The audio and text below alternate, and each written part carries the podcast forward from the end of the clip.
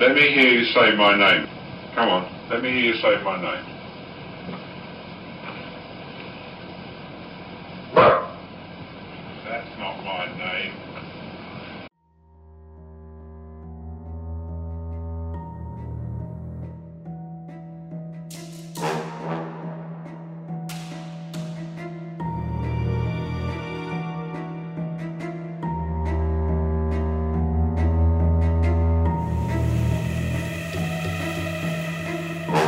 Que você faria se durante a madrugada fosse acordado por suas filhas pequenas relatando barulhos estranhos vindo do lado de fora da casa?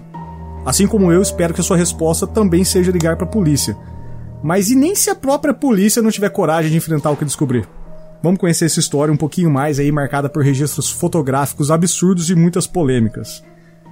E para falar um pouco sobre essa história, eu trouxe duas pessoas, é, uma já da casa aqui, minha querida Vanora, dê um oi pro público, grande audiência massiva. Olá, boa noite. Olá. Boa noite. Debutando no Trabuco Show, nosso amigo PA. Boa noite, senhoras e senhores. Bom dia, boa tarde. Prazer estar aqui. Ah, prazer é meu. Prazer é meu. Fiquem tranquilos. Antes de começarmos, é, o programa é um programa fo- voltado para poltergeist, uma coisa um pouco mais difícil. É, eu queria saber um pouco de vocês, assim. Vocês acreditam no sobrenatural e na, na manifestação dele de forma a poder machucar, influenciar a vida de alguém? Quer começar, Vanora?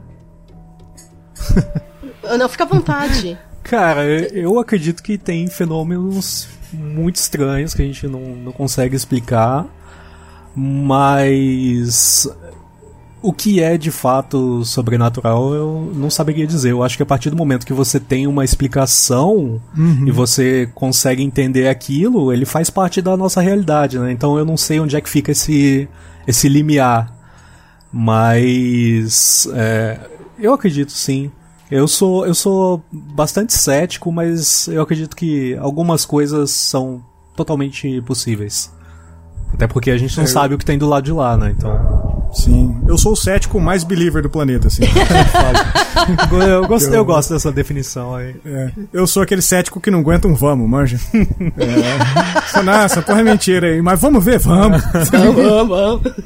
É, já, já chega com olhar, não, aconteceu, aconteceu. É, então. Aconteceu pra E você. Ana? Então, eu posso dizer assim que eu acredito, mas eu, eu sempre desconfio, sabe? Eu tento achar alguma outra expli- explicação mais lógica para as coisas que acontecem, mas assim, nu- tem coisa que eu não consigo explicar e eu não sei o que fazer. É, muito legal, cara. A gente, acho que todo mundo teve, já deve ter passado por isso, ou quase todo mundo. É daquela famosa paralisia do sono, alguma coisa. Tem muita gente que fala que tem história de puxando coberta, essas coisas, de sentir, sentir mãos assim durante a noite. Eu já contei em outros programas, já contei minha história no, no finado Zcast do, do, do nosso amigo Léo, de puxar cabelo, assim, e durante meu período, meu processo de terapia agora, eu descobri uma, uma série de paralisia do sono, assim, fantástica. Então tem. Eu acho que a gente precisa filtrar muito, e a falta de conhecimento sobre muita coisa gera, gera esse misticismo em, to- em torno desse assunto, né? Então eu acho muito legal a gente falar sobre isso hoje. É, vamos tocar uma vinhetinha aqui?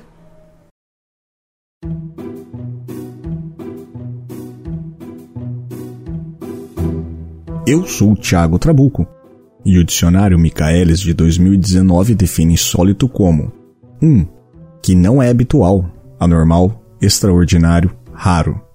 Ele cita como exemplo: ele tinha o gosto insólito de colocar geleia em pizzas. 2. O que é contrário ao uso, às regras, aos hábitos. O que é insólito então desperta nossa curiosidade.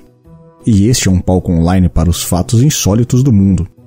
Bem-vindos ao Trabuco Show.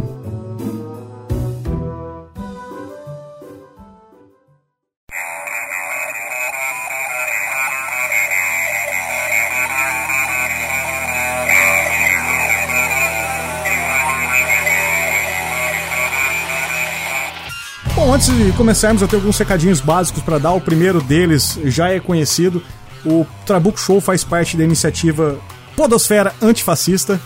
É, o programa em si não aborda conteúdo sobre o gênero, mas é muito bom levantar essa bandeira sempre e colocar o meu marco de posicionamento. Esse posicionamento talvez não seja dos meus convidados, nem são obrigados a fazer por isso, mas é meu, Thiago Trabuco. É, recomendo fortemente que você acesse a plataforma, conheça os programas que estão lá e incentive o pessoal a trabalhar e continuar assim. Um outro recado, nós temos o grupo aberto no WhatsApp, que eu sempre falei para você, entra lá, bit.ly.com barra trabuco. É, estamos migrando do WhatsApp por motivos de WhatsApp ser um, o cárcere privado dos seus dados. É, eu não quero mais dar, passar o Zuquita da galera sabendo de tudo que eu faço. E não quero forçar os meus ouvintes, os meus amigos do, de podcast a fazer por isso. Então existe um grupo no Telegram, é, telegram.me barra Trabuco Show. Entra lá, vamos bater um papo, todo mundo. Só pode chegar lá, ó, por exemplo, o, nós temos um convidado nesse programa hoje que apareceu no grupo e está aqui gravando com a gente. O próximo programa pode ser você, junto com ele novamente, quem sabe. É, Trabuco Show é um podcast feito entre amigos, é um programa totalmente colaborativo. As pautas e os temas e os convidados, obviamente, são definidos por mim, mas todos com a participação de vocês. Então entrem lá, é muito bom ter, ter esse grupo, ter, trocar essa ideia. É, e um outro recado que eu tenho, e esse é. Cara, esse de verdade, vai estar o link na pauta. Eu, eu preciso. Se você gosta de podcast no geral, você precisa escutar esse programa. O, você já escutou a voz aqui do Pensador Louco várias vezes, no, em vários episódios, e ele fez um programa especial do Som no Caixão no episódio 80. O programa é Especial Inimigo Que, onde ele pegou uma série de podcasters e a gente fez uma espécie de amigo secreto e cada um que sorteou pediu pro outro cantar uma música. E aí, cara, vai de músicas assim que vão de tudo. Para você ter ideia, tem eu, tem o Sheila do 80 watts, o, Almir do Curva que já teve aqui, o, Samu, o Samuel Muca do Boteco dos Versados, o William Floyd lá do Ultracombo, do Fermato. Cara, tem uma pancada de gente, tem uma pancada mesmo. É, e absurdamente todos passando vergonha. E eu queria dar um, um recado especial que a, a, a, canção que o Danilo de Almeida, do Doublecast, e meu parceiro do que te meteu cantou, ficou sensacional. E eu passando muita vergonha lá cantando, um, um, um não sei nem se é forró, que estilo de musical que é esse, mas foi, foi vergonha alheia. Eu fiquei com vergonha eu mesmo de estar tá cantando e meus vizinhos escutando eu ouvir isso.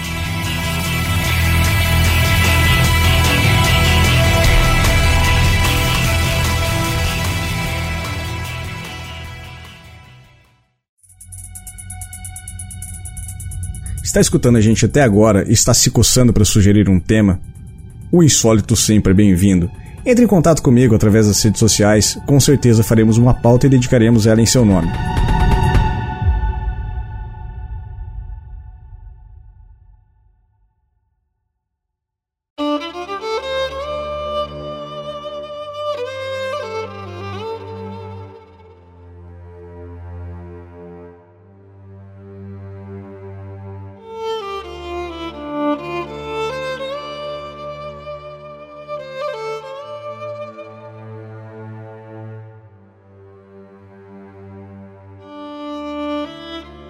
Bom, como todo mundo escuta, quem escuta o Trabuco Show há algum tempo já sabe que eu gosto de contextualizar meio que tudo no, do que acontece.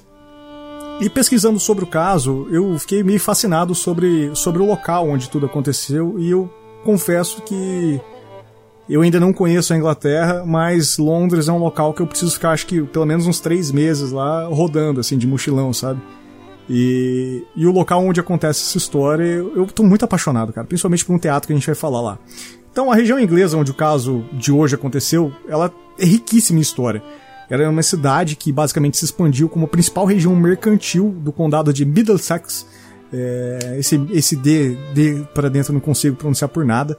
Na época lá dos anglo-saxões, anglo-saxões, né, que não a banda dos saxons, os anglo-saxões, que eles tinham fazendas de cordeiros. E durante a Idade Média, o lugar era basicamente um parque de caça. E ele era densamente arborizado. Ele foi meio que criado para ser esse tipo de ambiente, para ser um ambiente de lazer e recreação, obviamente, dos ricos, né? E nessa época a região era conhecida como Grimsdown, Grimsdown, né? Ou Grimas Hill, E o termo grima, ele vem muito bem a calhar no programa de hoje, porque grima era um dos nomes utilizados para o deus germânico Odin, que é uma referência próxima a grima ou green, né, que numa tradução mais literal seria algo como máscara ou capacete, que segundo relatos ele teria usado aí para vagar entre os humanos quando ele precisava, queria dar um rolê assim, ah, vou sair desse negócio de paraíso, Deus é muito chato, vou dar um rolê. E Odin, Odin em si, ele era muito conhecido por pregar peças em humanos, né? E se eu fosse um deus, eu faria a mesma coisa. Vocês não fariam também? Cara, se eu morrer e tiver vida. Bom, eu vou morrer, obviamente, né? Mas se tiver vida do outro lado, eu acho que eu vou perder um tempo da minha vida assombrando as pessoas. As pessoas que fazem brincadeira Copa. Acho que eu vou ficar um tempo assombrando as pessoas, cara. Não. Não, lógico. Sim. Você tem que ter uma blacklist ali para voltar e pelo menos mexer no garrafão de água. Mexer sabe aqueles negócios que é... machuca ninguém? garrafão de água é. sozinho. Isso.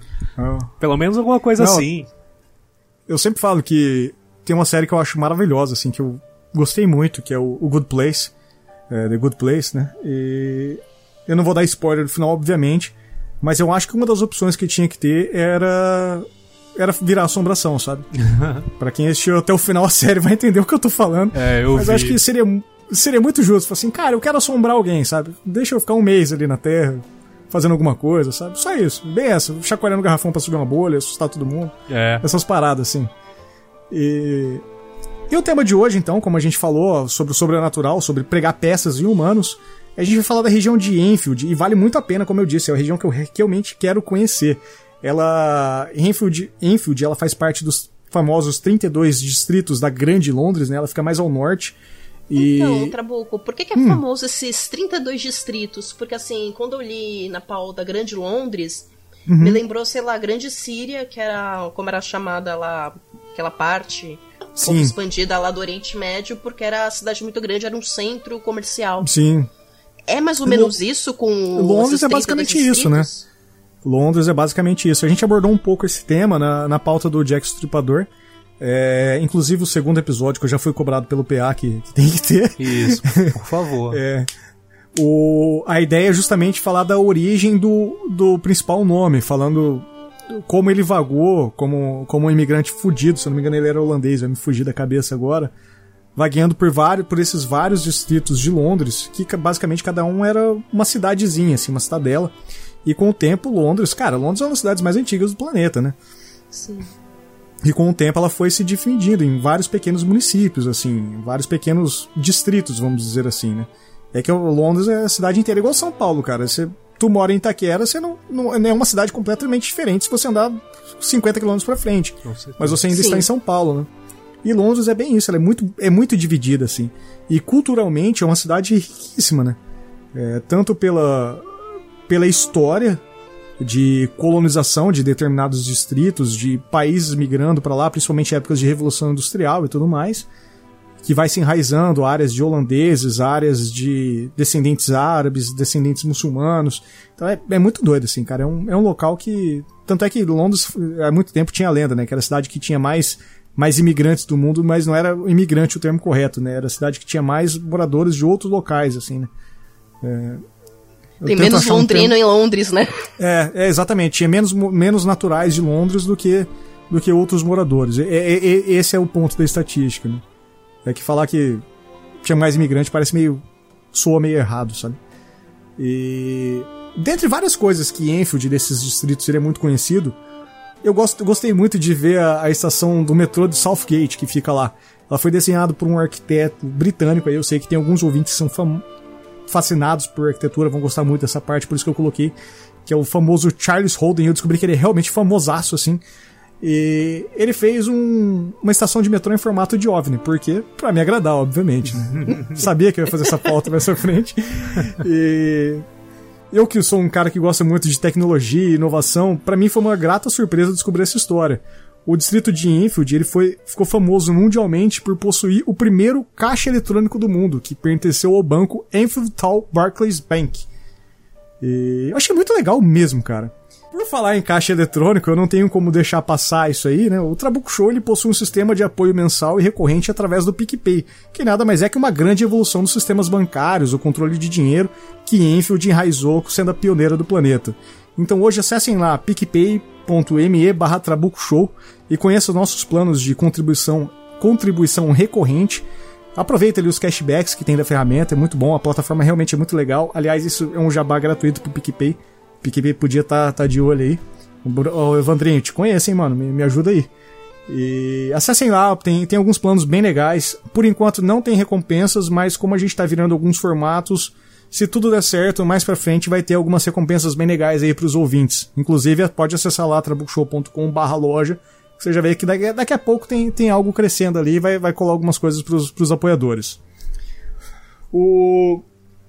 Mas voltando para Enfield, é, se sua vibe é mais cultural, mais da área da Vanora, é, eu adorei essa região, cara, esse, esse local. Tem o Chicken Steed Theater, é, nada mais é que um teatro feito em cima de uma velha granja. Tipo, a granja foi abandonada e os caras falaram: o que, que dá pra fazer com essa granja? Vou fazer um teatro. E nesse teatro foi fundada uma companhia inclusiva. E essa companhia inclusiva ela trabalha com crianças em situação de rua, é, crianças com crianças e adultos com algum tipo de deficiência física e eles tratam muito de pessoas com problemas emocionais. Você está passando por crise de ansiedade, tudo eles te ajudam a fazer isso tudo de forma gratuita. E lá eles encenam vários, existem os prantos, os pantos, né, que são os musicais de comédia britânico, que é aquelas comédias que só só inglês mesmo vai gostar, sabe? Não é Monty Python que é, é selecionado humor que eu amo, mas não é todo mundo que entende isso, para mim é de boa, mas os pantos realmente para mim não, não me pegou. E é uma região, por incrível que pareça, de jazz, que eu nunca imaginei que jazz ia pegar em Londres, assim, sabe? E tem vários outros, vários outros afins. E como a gente está falando sobre o insólito e falando sobre a cidade, tem mais um, local, um lugar ali que tem a famosa pauta dos castelos que já circulou aí no grupo do Telegram que eu estou montando.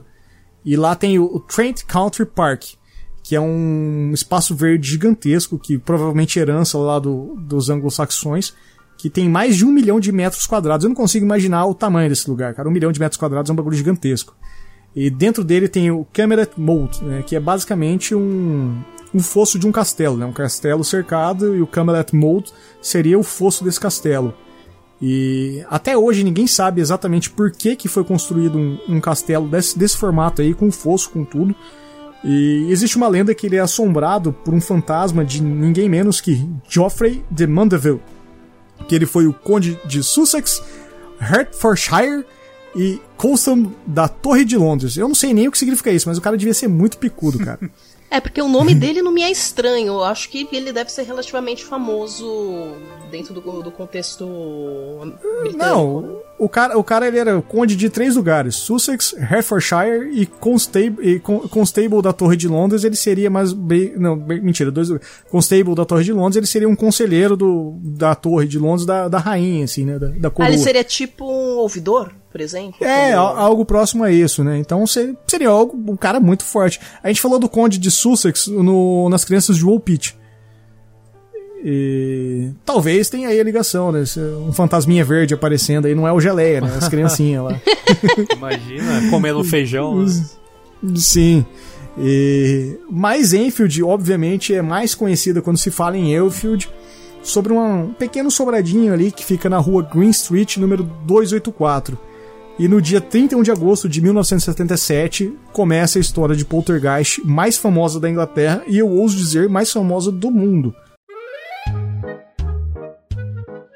Fique ligado em tudo que acontece no Trabuco Show. Siga nossas redes sociais: Twitter e Instagram em arroba Trabuco Show, Facebook Trabuco Show Podcast.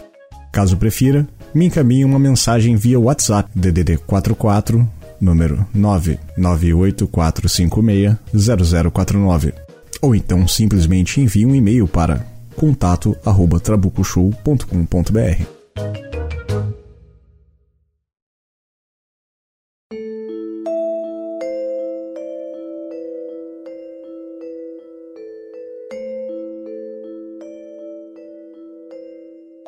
Antes da gente começar, é, eu sei que muita gente entende o termo poltergeist, é um termo bem difundido na mídia. A gente tem o famoso filme Poltergeist e tudo mais.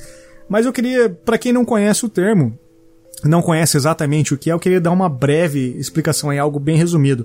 Manora, você que gosta de trazer as informações, você quer trazer para os ouvintes? Sim, sim. Meu alemão tá de parabéns, não, não entendo Não, é melhor que o meu, assim, mano, então- relaxa.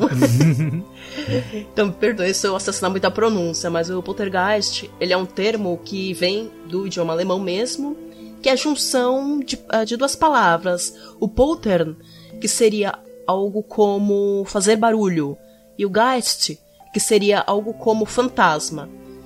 E aí fizeram a- essa juntação, um fantasminha barulhento, né? Uhum. E dentro da parapsicologia moderna, do século XIX em diante, esse nome ele se refere a- ao evento, né, que a gente chama de psicocinesia recorrente espontânea, ou a sigla muito bonita RSPK.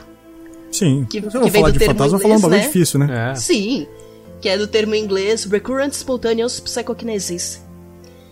Daí, o poltergeist, ou esse RSPK, é um tipo de evento paranormal que ele se manifesta num ambiente no qual existem ocorrências físicas, onde você pode ter levitação de objetos, sons de, de vozes ou músicas e cheiros, por exemplo, como de tabaco, sem origem razoável ou explicável. O aparecimento e desaparecimento de objetos da casa, é, luzes como flashes, e em casos mais graves são relatados até mesmo ataques físicos, como tapas, arranhões e até mordidas. É, um- Uma coisa que é curiosa é que parece que sempre é, ele começa com essa, com essa brincadeira, né? Eu acho que o nome veio justamente daí, que é uma coisinha leve que acontece aqui. Como a gente falou do galão de, de água, né? Isso Uhum. é uma coisinha simples, um objeto se mexe ali, uma cadeira de balanço que começou a mexer, uma cortina que abre. E aí, Sim. é, é, de alguma forma, parece que ele é alimentado pela. Não sei se pelo interesse das pessoas, mas por algo que acontece naquele ambiente, né? Ele tem muito essa Uhum. coisa de ser ligado ao ambiente. Sim. É, tem muita dificuldade da pessoa entender, acho. Não É, o sei, que eu não tá sei explicar como acontece, como que se alimenta isso. Uhum.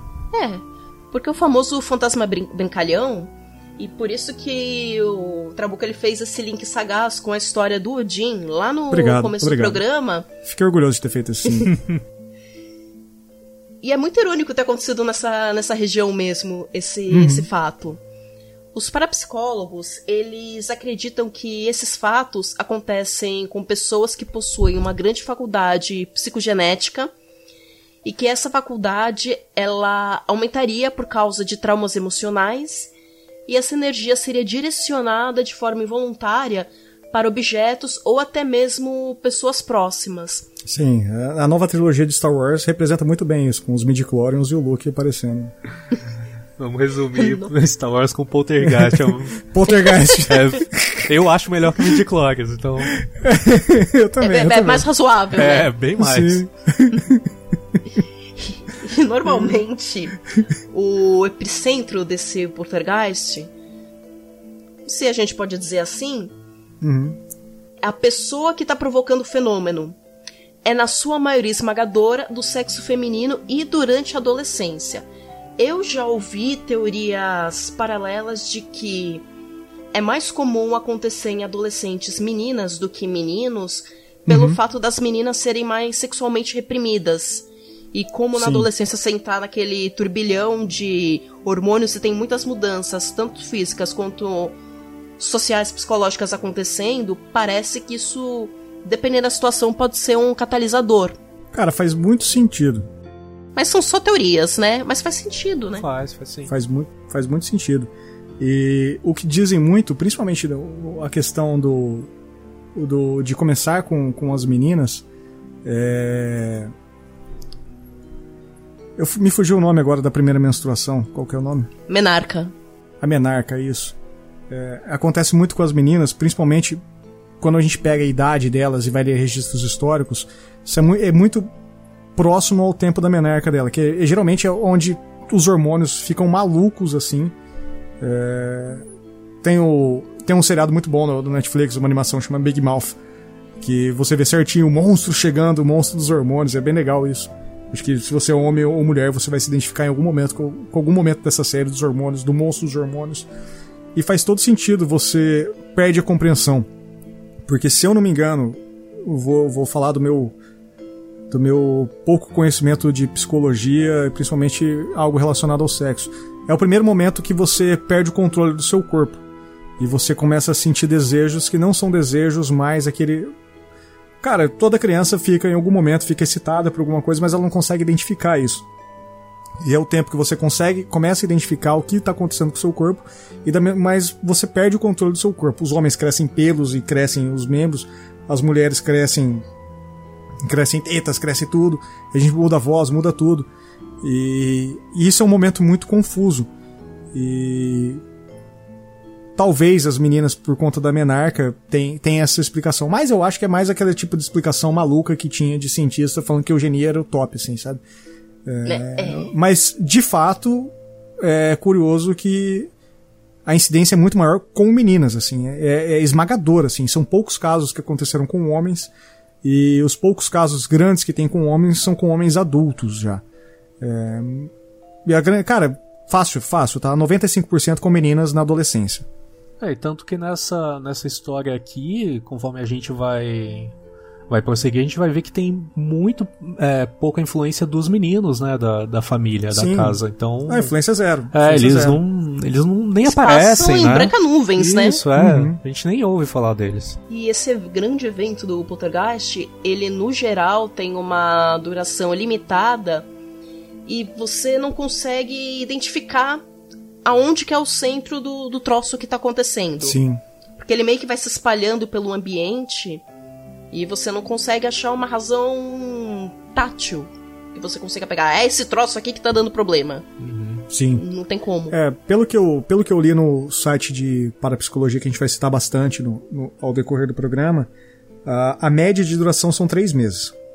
A média de duração dos eventos, assim. É, são poucos os casos que passa de um ano.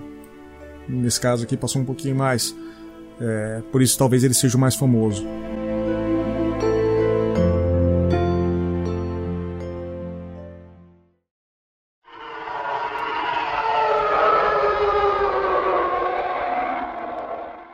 Então você que está me ouvindo aí agora, é uma, não é uma pausa no programa, é só um recadinho bem básico.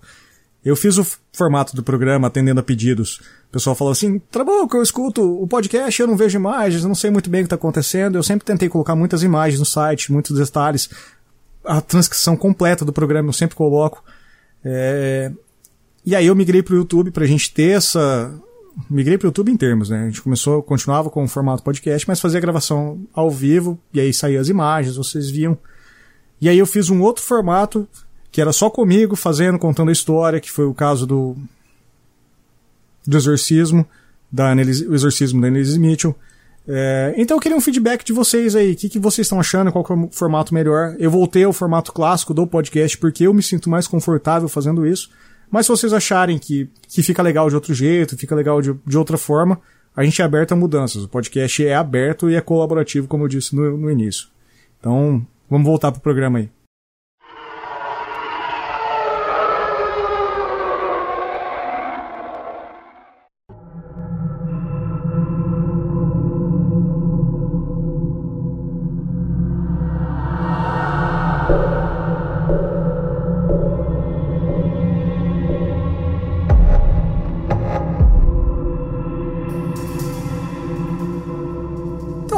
Famoso sobrado aí da rua Green Street, eh, que a gente disse, ele pertencia a Peg Dodson. Na época, ela tinha 40 anos do evento.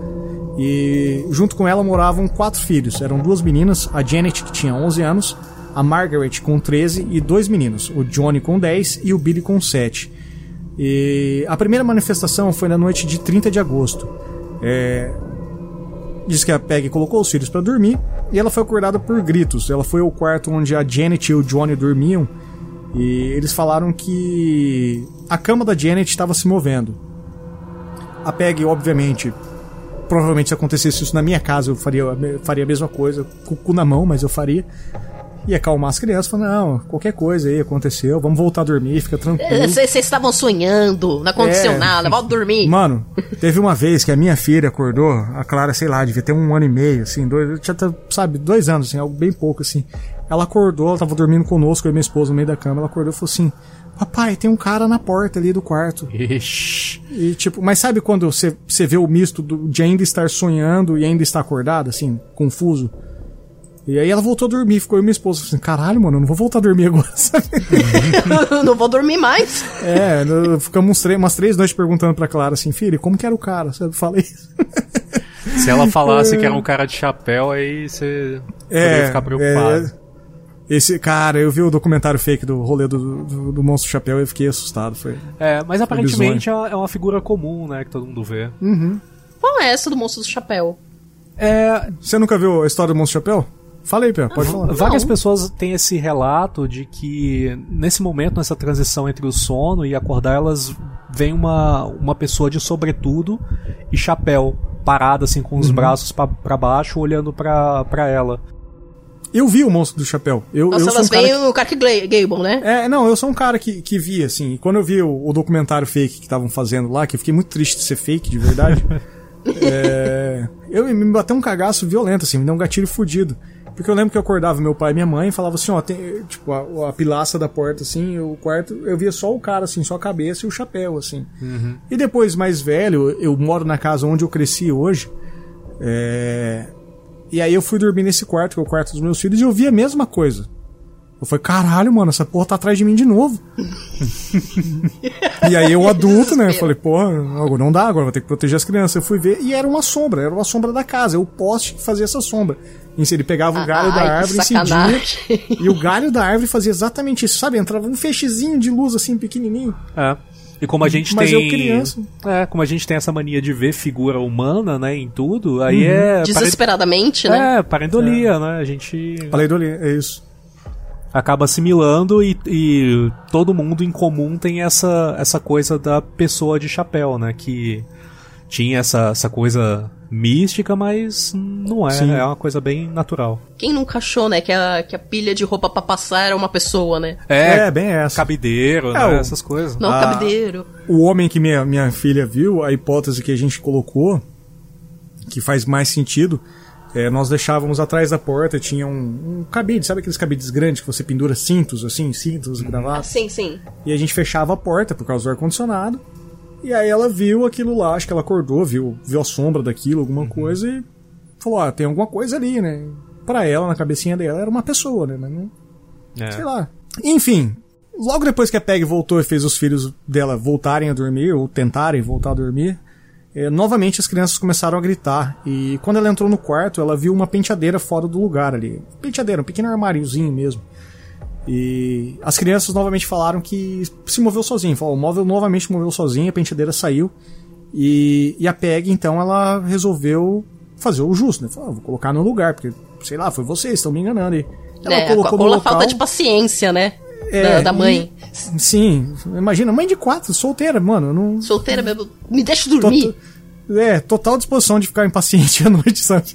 E, e quando ela empurrou de a penteadeira pro lugar, a porra da penteadeira voltou. E ela empurrou de novo e voltou e reza a lenda que ela travou uma batalha ali até ela meio que se dá conta. Fala, Porra, cara, o que, que eu tô fazendo, né? O que, tá acontecendo aqui? Acho que ela entrou em negação, né? Não pode é, ser. não, acho que é um, algo natural seria. Fosse, não, você não vai sair daí não, mano. Tá ligado? Eu quero dormir hoje. Tenho quatro filhos, mano, eu vou dormir. e nesse momento eles começaram a escutar uma série de batidas nas na casa. E diz que as batidas vinham do lado de fora pra dentro da casa e em outros cômodos ali.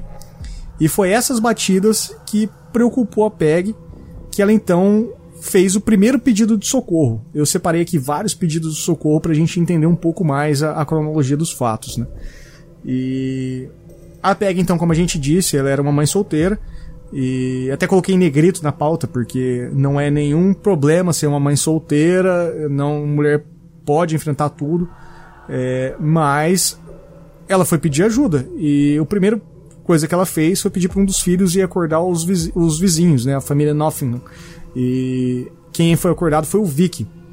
Vic Nothing. E ele fez uma declaração pra, pra BBC posteriormente. É, eu ia colocar o vídeo dela, mas não, não tem. O áudio é em inglês, então não, não vai mudar. Então vou, vou dar um translate aqui no, no Google e vou falar, abre aspas para ele. É, o Vic disse pra BBC na época. Escutei as batidas quando entrava pela porta principal, andei por toda a casa e não consegui entender o que estava acontecendo. Então, com o Vic, ele tava muito assustado mesmo, porque você imagina a situação, você entra para ajudar uma família que tá escutando alguma coisa, para pra pensar você agora. Seu vizinho chega e fala: "Cara, tá cheio de barulho aqui em casa, vem me ajudar. Vem, sei lá, vamos fazer alguma coisa". E você entra na casa, escuta batido o tempo inteiro assim, tudo batendo, tudo se movendo. Cara, deve ser um bagulho assustador assim, né? E eles ligaram pra polícia e é, tem essa preocupação que eu não sei se lá funciona se, se, se, as casas são construídas com drywall, mas tem algumas casas, parece que são um padrão meio, meio europeu que nos Estados Unidos também tem. É como se elas tivessem o forro, você tem a, a parte Sim. de fiação tal, tivesse o forro e desse para você entrar. Uhum. Então tem muitos casos da, da pessoa andar por dentro da casa e você nem fazer ideia, porque, sei lá, você alugou, comprou a casa, a casa já estava construída e você não fazia ideia que tinha algum ponto que dava acesso para algum outro lugar. Sim, Eu acho sim. que deve ter sido essa preocupação dele. É, tipo, tem assim, alguém o... dentro da casa fazendo esses barulhos. Um dos pontos que eu acredito que ela acionou o Vic é, quando você vê a imagem do sobrado ali, é bem fácil você achar a imagem. Vou colocar no link do post, se você não quiser procurar, acessa o post ali, você vai ver. É, é tudo meio conjugadinho, sabe? São, são sobradinhos pequenininhos, todos parede com parede.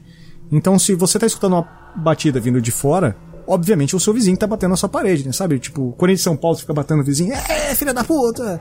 É... E ela foi lá e chamou o cara, e o cara falou, não, na minha casa tem ninguém, ele só tá eu e minha esposa, e minha esposa tá aqui, eu tô aqui, como que tá batendo de lá pra cá? E aí falou, ah, vamos achar alguém que pode ajudar a gente, sei lá, vamos ligar pra polícia, né? Eu não sei, provavelmente eu faria o mesmo, né? Você não vai ligar pra um padre nessa hora. Você, Ou nem um bombeiro, se você tem telefone lá. de padre, né? É.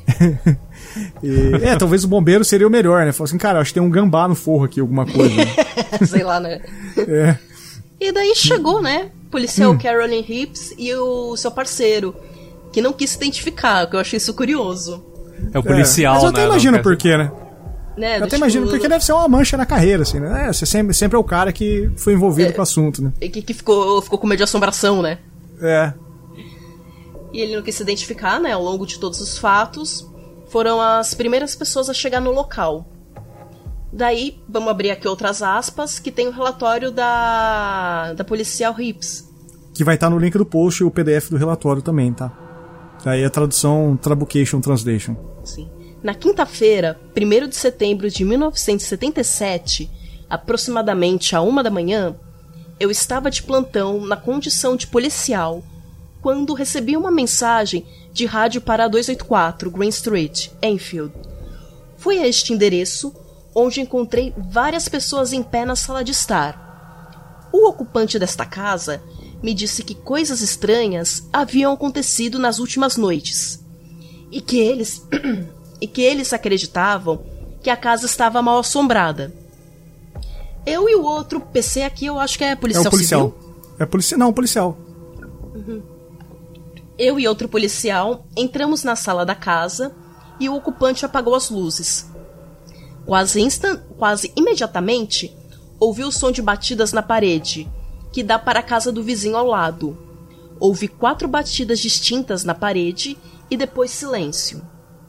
Cerca de dois minutos depois, ouvi mais batidas, mas dessa vez vinham de uma parede diferente. Novamente foi um repique característico de quatro batidas. O policial e os vizinhos verificaram as paredes, o sótão e os canos, mas não encontramos nada que explicasse as batidas. O policial e os vizinhos foram todos para a cozinha verificar os canos de geladeira, etc., deixando a família e eu na sala de estar. As luzes da sala foram apagadas novamente e, em poucos minutos, o filho mais velho apontou para uma cadeira que estava ao lado do sofá. Olhei para a cadeira e percebi que ela balançava levemente de um lado para o outro. Então vi a cadeira deslizar pelo chão em direção à parede da cozinha. Ele se moveu aproximadamente um metro e meio e depois parou. Em nenhum momento pareceu sair do chão. Verifiquei a cadeira, mas não encontrei nada que explicasse como ela havia se movido. As luzes foram acesas novamente. Nada mais aconteceu naquela noite. Embora tenhamos relatos posteriores de distúrbios no endereço, no endereço, neste endereço. E sem ter mais o que fazer, né? O policial vai fazer o quê? Deixou o local, né? É, vai fazer Não tem o quê, muito né? fazer, né? Eu acho que esse relatório condiz exatamente com o que você falou, sabe? De ter as casas, o, o forro de drywall, de verificar os canos e tudo. Imagino que, tipo, ah, vou verificar a tubulação da geladeira, verificar essa tubulação de gás, tudo isso, por calefação, que é uma região fria e tudo. Então, seria natural fazer barulho, né? Tem o clássico do filme, todo mundo tem medo de ver o paurão, ver a caldeira que esquenta tudo. É, acho que fazia muito sentido isso fazer barulho, ser, ser a origem do barulho, e a gente viu que não, não foi, né? É, e casa com, tipo, taco de madeira, né? Quando você tem mudança de temperatura, est- estala, né? Então, poderia É. ser isso também, né? Mas um- Sim. uma, uma coisa que me chama muita atenção aqui, eu acho que é, nesse caso inteiro tem muitas coisas que são, são falsas, né? A gente vai discutir mais na frente, mas como é que a- as meninas na sala, junto com outro policial, e o cara ouve um barulho que tá vindo do lado de fora, na parede que tá. Que é pra casa do vizinho, sabe? Na casa dele, o, o dono da casa tava lá e falou: Cara, não tem ninguém na minha casa, É. vai lá, polícia, vai lá ver, não tem nada e tá fazendo barulho ainda. Como- e como essa policial, ela deu. Ela teve um documentário recente, se não me engano, quando o caso fez 30 anos, pela- produzido pela BBC, que entrevistou todas as pessoas mais velhas e falando sobre o, caso, sobre alguns incidentes. E ela fala veementemente, falou, cara, eu vi a cadeira se mover, eu sou. Ali algo aconteceu, a cadeira se moveu mesmo, e ela não arreda o pé disso, sabe? Ela falou, ó, por mais que todo mundo fala que é falso, que tudo, eu vi isso acontecer, não tinha nada, a cadeira não tinha fio, não tinha nada, aconteceu mesmo. É, então, é, a gente vai falar um pouco mais sobre, sobre esses detalhes aí. Então, como a gente já tem o, o- o segundo pedido de socorro, como eu coloquei na pauta, né? A gente tem o terceiro pedido de socorro, aí já é em 4 de setembro, um pouco depois, né? É, a mulher do Vicky, que eu não encontrei o nome dela, eu encontrei vários nomes pra ela, mas nenhum exato, então eu preferi chamar ela de Senhora Nottingham. E ela com o aval da família, né, com o aval da PEG, ela telefonou pro jornal britânico, o clássico Daily Mirror, que eu não sei se, eu acredito que ele já era um tabloide naquela época. Hoje Daily Mirror é o sensacionalista é um do sensacionalista, né? horroroso, né? É, eu imagino que naquela época devia ser a mesma coisa, sabe? Então ela telefonou pro jornal na esperança que alguém do jornal ali, alguém que eles pudessem enviar alguém pra para poder ajudar, né? Algum tipo de estudioso de fenômenos sobrenaturais, al- alguém que entendesse do assunto. E, na época, o jornal, antes de enviar qualquer tipo de pessoa, quis ver me- mesmo a história, né? ver se tinha algum embasamento, né? E ele encaminhou o Douglas Bense, que era o jornalista, e um fotógrafo, que é o Graham Morris. E eles escutaram todas as histórias, fizeram várias entrevistas, e durante os eventos que eles estavam lá, eles testemunharam objetos voando dentro da casa, né?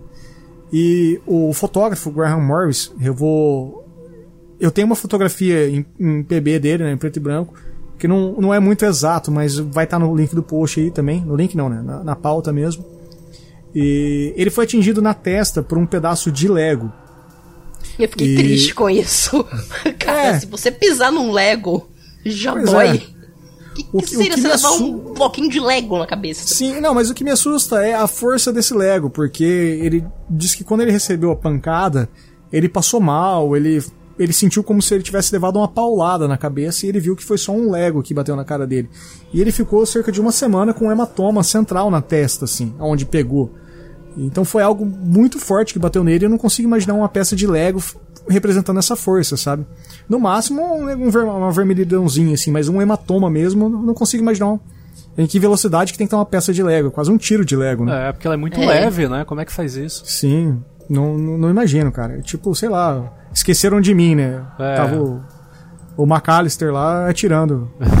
Digo xilingue. sei Kevin lá, né? McAllister, né? Um- Seria um ótimo poltergeist, aliás. E- Aliás, deixa eu fazer uma adenda. Eu fiquei sabendo que estavam tentando fazer a, o, o remake do filme. E o. Qual que é o nome do atorzinho? Do Macaulay Culkin. Macaulay Culkin. Macaulay Culkin negou. Porque a premissa seria fazer, refazer o filme com ele adulto. E seria maravilhoso o Macaulay Culkin adulto interpretando ele criança, sabe? Fazendo as armadilhas. E ele negou, cara. Ah, que Eu fiquei pena. muito triste, assim, cara. Muito triste mesmo, cara. Macaulay Culkin, se você estiver escutando, faz isso por mim, cara. então, no dia 7 de setembro, aí, um pouco depois aí, é, o Daily Mirror, vendo a- talvez veracidade do caso, mandou o repórter sênior deles, como diz, talvez um, alguém mais próximo da edição ali, que era o George Follows, e um outro fotógrafo, que era o David Thorpe, também do Daily Mirror, para visitar a casa e dar, dar sequência na, nas entrevistas, né? E, como esperado, como o pedido de socorro feito para a família, o Daily Mirror fez o que, o que eles pediram. Eles fizeram o quarto pedido de socorro do caso. É, eles contratar, con, contactaram a Society for Physical Research, Research o meu inglês é excelente. É o SPR, né? E a equipe de jornalistas, na época, ela foi atendida pela Eleanor O'Keefe, que era a diretora geral e secretária ao mesmo tempo do, da sociedade. E ela encaminhou um membro mais novo que tinha acabado de chegar lá, que era o Maurício Mandou estagiário. É, cara, não. Imagina, chega e fala assim: Ó, tá, tá, acontecendo uma parada aqui, tá voando uns bagulho aqui. Você não vai mandar o cara mais picudo, né? Fala, ah, vai lá, vai mano. Lá, você acabou de entrar aí, vai lá ver. Né? Vai debutar aí no rolê. Eu entendo completamente. A galera sempre critica. Né? Existem muitas críticas do caso, por que, que mandaram o cara mais inexperiente para isso. Mas, cara, eu entendo. Já que você tem um monte de cara que tá há anos fazendo isso. Você não vai mandar para qualquer coisa o cara não, mais experiente. Né? E outra, né? Entraram em contato lá e falou, ó, é uma mulher aqui com quatro crianças dizendo que tá acontecendo uns negócios estranhos em casa. Pô, e o Taylor Mirror entrando em contato. Né? É, pô, caramba. Manda qualquer é, um se, lá, só pra. Talvez se a, se a policial ligasse para eles, fosse, mano, eu tô aqui, o bagulho tá bizarro, cola aí alguém, vamos ajudar aqui. Isso, a, a, é. Eles mandariam alguém mais forte, assim.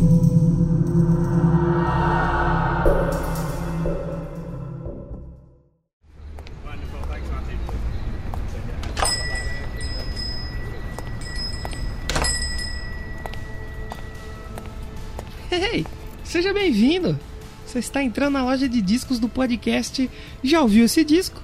Eu sou Danilo de Almeida e toda semana eu apresento um episódio novo onde eu falo sobre discos, suas histórias e curiosidades e também divido algumas experiências pessoais com o disco abordado na semana. É, fica à vontade, aqui você vai conhecer discos novos ou relembrar discos que também marcaram a sua vida de alguma maneira. Tenho certeza que você vai gostar desse podcast. Então fica à vontade, escolhe um disco, põe na vitrola e qualquer dúvida me chama. Não se esquecem, Danilo de Almeida, podcast Já ouviu esse disco? Tá aqui meu nome no crachá.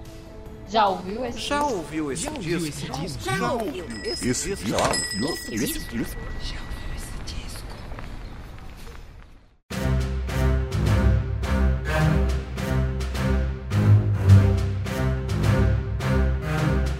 Então, a, falando um pouco sobre a Society for Physical Research, é, ela é uma sociedade, como o nome diz, né, de pesquisas psíquicas, e ele é um dos mais antigos órgãos de investigação paranormal do mundo.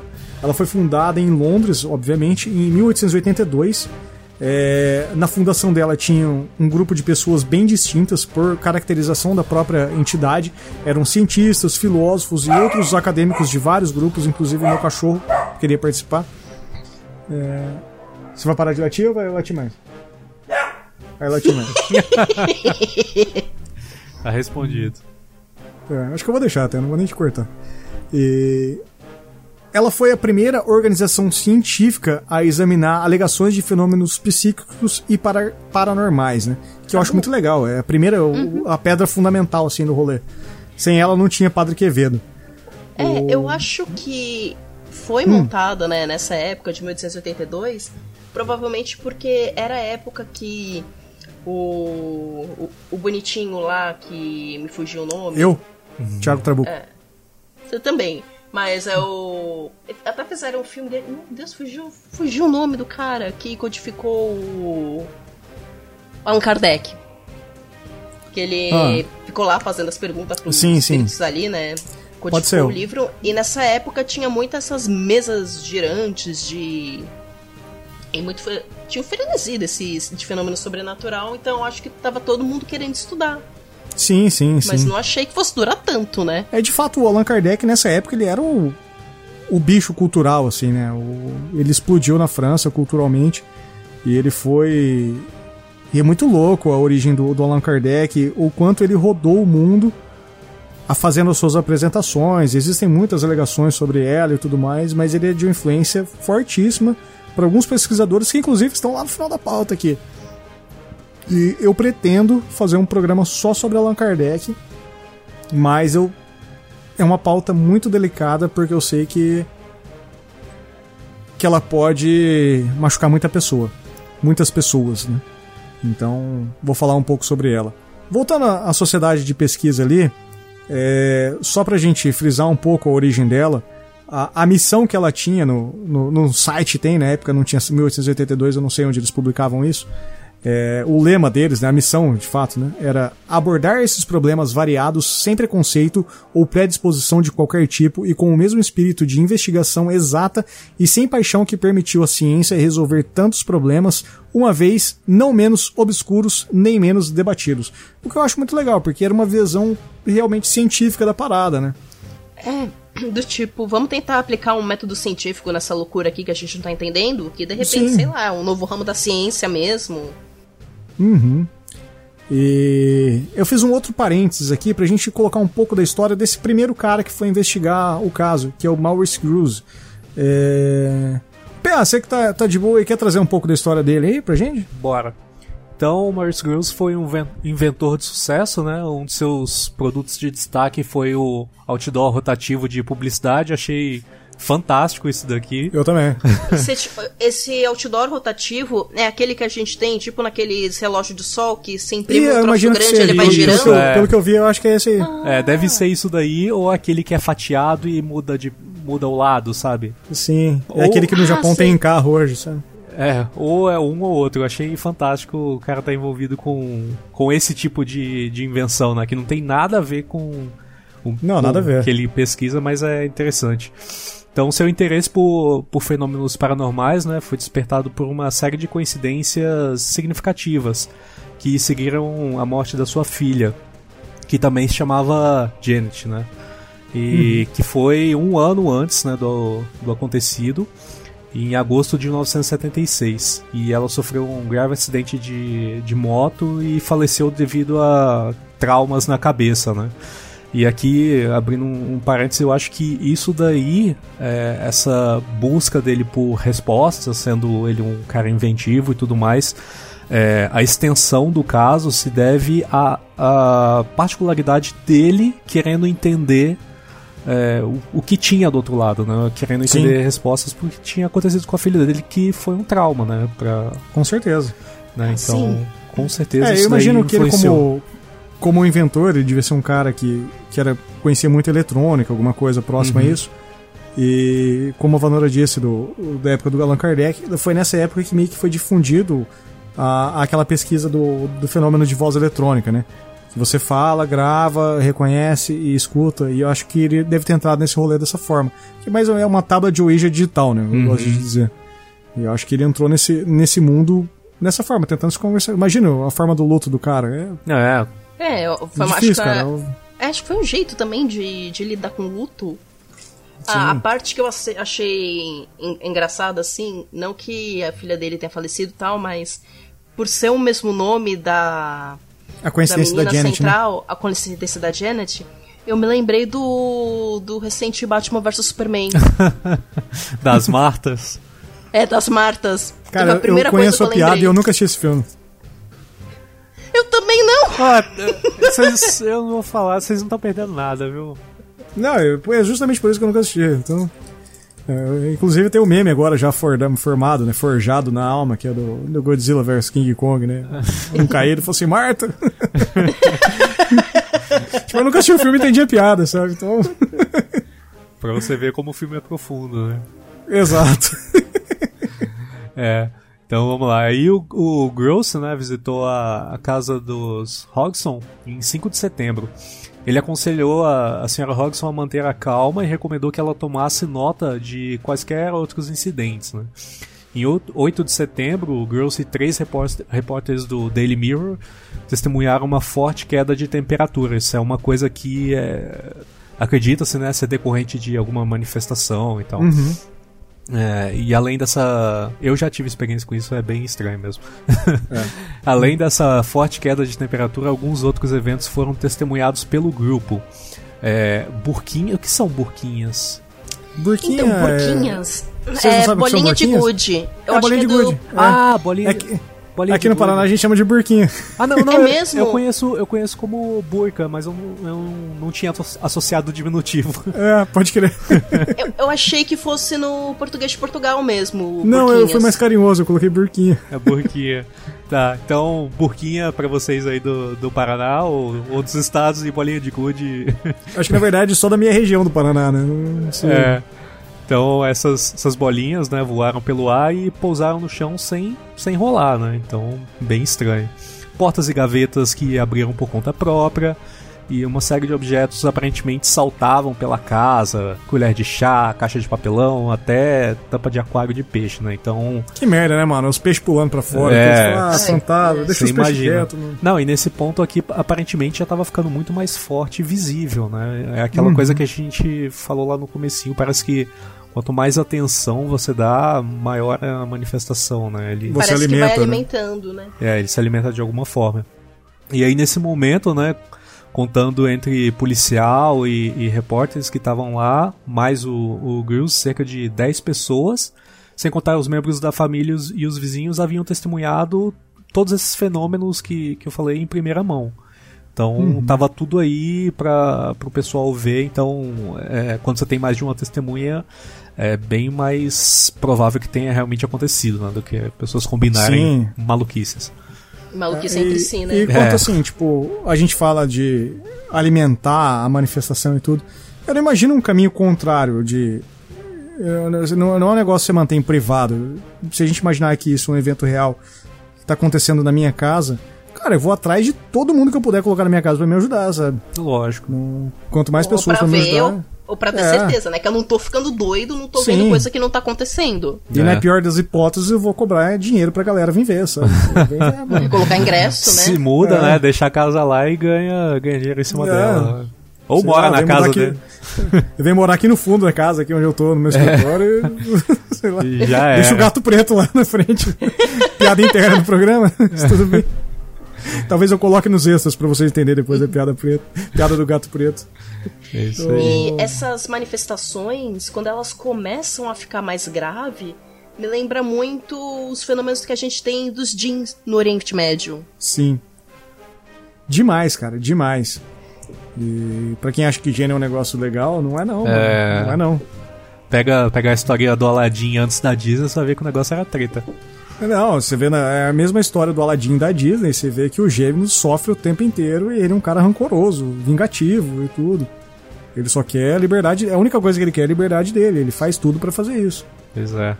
Inclusive ferrar o próprio amo, né? Que é, o que É, acontece assim, no se- final do Aladdin. Se o Jim tá preso, nu- nunca é por um bom motivo. Ele É. tem a certeza disso. Isso. Eu acho que é o único filme de terror assim que eu me cago de medo é filme com Jim, cara. É mesmo? Sério? Sério, tenho Caramba. muito medo de Jim, É cara. bem, bem específico. É. É. O... Tem uma eu gosto série muito de muito Arquivo boa. X, eu, eu sei que tem muita, muito episódio, muito episódio besta assim mesmo.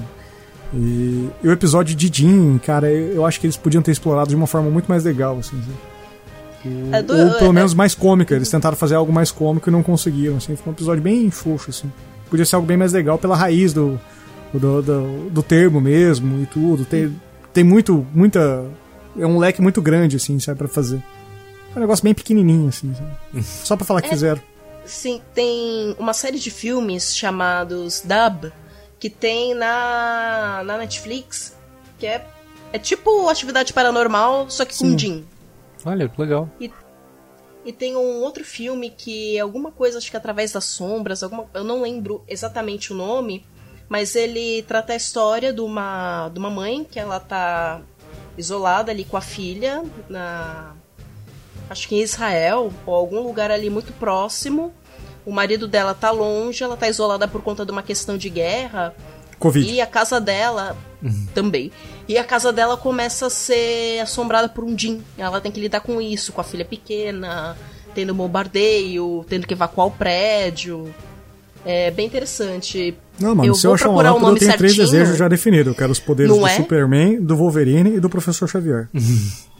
eu, queria, eu queria o do Magneto, mas eu pensei que o do, do Super-Homem seria muito mais legal. Sabe? É, mas aí o Jim vai tentar te enganar e vai te dar poderes que não existem, né? Porque é isso que ele faz, ele engana. É isso que ele faz, né? É. É. Por isso que o Aladino virou um príncipe. E Isso. todo mundo descobriu que ele era falso. Aí. Então, Tudo bem, Pode falar, pode tangente falar. doida que a gente pegou. é, é, a gente ia entrar no quinto pedido aqui, né? é. Isso. O- Então, como a gente enumerou vários pedidos de socorro, vem o, o quinto e decorrente último pedido de socorro, que foi feito dessa vez pela Sociedade de Pesquisa Psíquica. É, provavelmente pela inexperiência do Gross, que estava lá. E aqui ainda até na pauta tem Gruz e Gross duas vezes, porque os textos que tem na internet sobre isso são confusos. Gente, o pessoal que tem que escrever texto sobre paranormal, eu faço uma pauta gigante, eu pego 30 links e tem nomes diferentes. Gente, vamos, vamos, vamos entender aí. É, então, vou falar gross porque eu acho que fica mais legal. E, Ah, só eles- Hum. um parênteses aqui, Trabuco. O nome do filme é A Sombra do Medo mesmo. A Sombra do Medo, muito bom. A Sombra do Medo. Já deixo o convite aqui, se os ouvintes quiserem um dia marcar uma sessão de cinema, a gente faz um. No, no Amazon eu sei que dá pra fazer isso, fazer sessão compartilhada e todo mundo assistir. É, No Netflix eu não sei como dá. Eu sei que tem aplicativos piratas que dá pra fazer isso. Mas a gente pode marcar um dia e a gente assiste todo mundo junto essa porra aí. Eu topo Sim. fácil. Maneira. Fecha. É.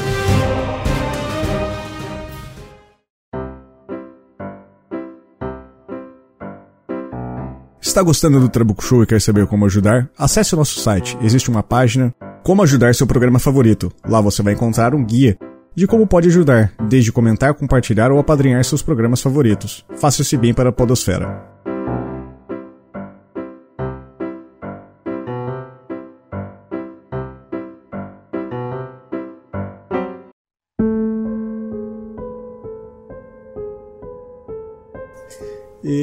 Então, uma sociedade psíquica de pesquisa que tinha os pica da galáxia da pesquisa, mandou o cara mais inexperiente. E o que, que eles fizeram nesse caso? Eles pediram escrever uma carta pública pedindo ajuda.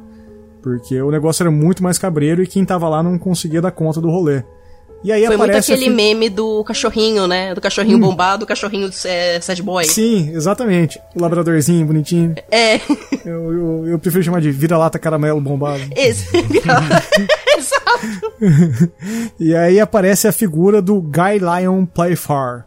E... Cara, po- posso fazer só um parênteses nesse cara aí? Claro. Eu busquei, eu achei o nome dele muito interessante, né? Esse nome Playfair aí. Falei, Mano, Sim. deixa. Que falaram que ele é um famoso escritor, aí eu busquei.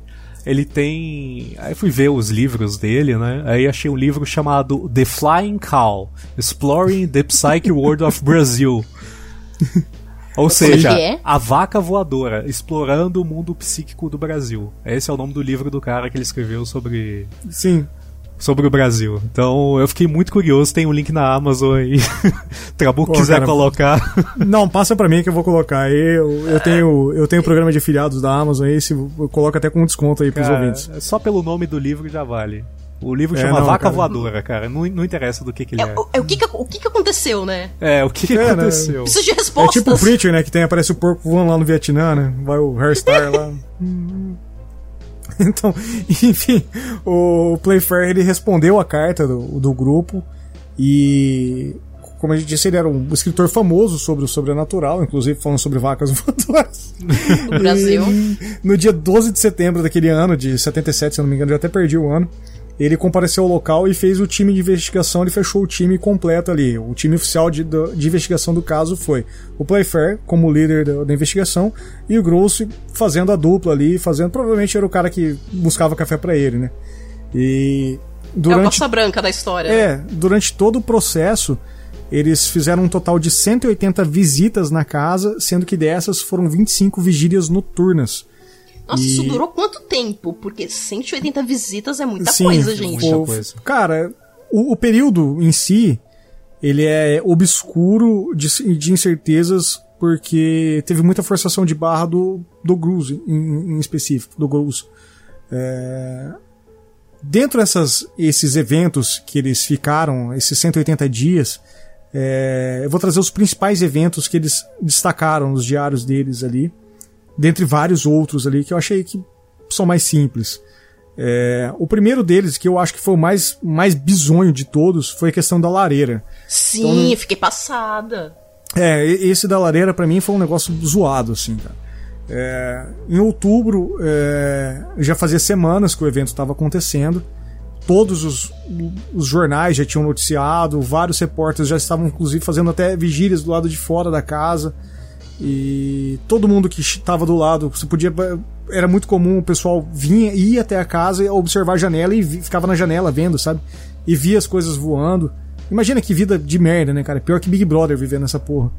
E e o no, no diário da pesquisa do, do Playfire ele fala que eles desistiram de tentar achar a origem dos objetos sendo arremessados. Então eles fizeram um experimento de de impedir que os objetos fossem arremessados. O que, que eles fizeram? Eles amarraram tudo que eles poderiam amarrar que impedir para nada se movimentar mais. Assim, tudo que podia se movimentar da casa eles eles seguraram, né? E depois de um tempo eles começaram a escutar um barulho muito forte, assim, uma, uma vibração muito forte. Para quem curte ufologia é muito comum o som da vibração, né? E e esse som, ele vinha diretamente da sala da casa, num cômodo que eles não estavam, só que essa, esse cômodo estava vazio. E essa vibração foi se intensificando, intensificando, até que eles escutaram um som de algo se quebrando, algo muito grande se quebrando. Eles voltaram para a sala e na sala tinha sala de estar mesmo, assim, é uma região fria, não, a gente não está falando do Brasil, né? É, então tinha uma lareira, e essa lareira não era construída de tijolinhos, era uma lareira embutida. Sabe igual você tem a sua churrasqueira embutidinha aí na sua casa? Era uma lareira embutida. Essa lareira era feita de. Lareira é uma palavra muito difícil para mim, gente. Ela era feita de ferro fundido e diz que ela pesava aproximadamente algo como em torno de 30 quilos. E eles encontraram essa lareira removida de, do local, re, retirada da parede e todos os canos de abastecimento, imagino que devia ser uma lareira a gás, alguma coisa assim, Sim. todos rasgados ao meio, assim, tudo, tudo dilacerado totalmente. E isso eu acho muito bizonho, assim, isso, isso realmente foi um negócio que falou, opa, peraí, mano. As menininhas não tinha como arrancar um bagulho de 30 quilos da parede, sabe? É. É, porque era aquelas lareiras com portinha, eu imagino, que ela fica É. meio que chumbada na parede. Sim, sim, também, também acho que seria. Pelo que eu penso assim, eu não encontrei imagens da Lale. Da Lale ó, já falei errado. É, eu sou o tipo de cara que fala cabeleleira leila mesmo. E eu, eu acho que devia ser algo desse gênero mesmo. Eu vejo aqueles programas do Alasca, assim, eu vejo essas lareiras, assim, deve ser algo desse, dessa, desse formato, né? Principalmente pela ser de ferro fundido e tudo. Né? Então o que, que aconteceu? É, alguma coisa arrancou. E, e esse som de vibração mesmo, assim, e tudo. O que me assusta não é a, a movimentação de te retirar, é o som que eles escutaram, o tempo, o tempo de vibração e tudo. Que seria algo até remover os canos, assim. Ah, tentei movimentar um garfo aqui, você não deixou, vou arrancar uma coisa grande, seu filho da puta, sabe? O, Vai ver um só. Outro, é, um outro fato que eu coloquei aqui foi a, a comunicação que eles conseguiram elaborar. Em novembro, o Maurice Cruz ele começou a notar que os sons das batidas na casa é, eles tinham uma espécie de padrão. A gente falou lá no começo do programa que no- na primeira noite que os eventos aconteceram, tá lá no relato da policial, que eles escutavam quatro batidas, né? Tu, tu, tu, tu, tu, tu, tu, tu. E, e o Maurício ele começou a, a notar isso e tentar fazer um tipo de comunicação. Eu falei agora que ele provavelmente é um cara que entrou nesse meio sobrenatural por causa de eletrônica, do fenômeno de voz eletrônica. Provavelmente tentando falar com a filha ou algo assim. E ele começou a fazer perguntas e ele estabelecer padrões. E ele chegou no padrão que ele fazia pergunta e uma batida significava não e duas batidas significava sim. E na primeira noite que ele fez isso, que ele tentou fazer isso, ele já conseguiu elaborar um sistema e conseguir respostas desse. E ele perguntou em dado momento se o que estava fazendo o som ali mais impressionante se, se era alguém que estava vivo ou morto. E na batida de uma batida ou duas, ele recebeu um total de 53 batidas. Então era um bagulho muito, muito, muito, muito morto, assim, né? E ele recebeu, ele realizou ali vários tipos de perguntas nesse sistema binário de sim ou não. E ele, durante esse tempo ele acabou bolando um sistema mais elaborado ali de batidas. E cada batida cada batida representava uma letra do alfabeto e aí ele conseguiu estabelecer um diálogo em si. É, em uma dessas conversas, é, ele perguntou, o Gross perguntou por que, que ninguém podia ver a entidade que estava fazendo isso. E em batidas foi soletrado a palavra ghost, né? G-H-O-S-T, que é fantasma em inglês.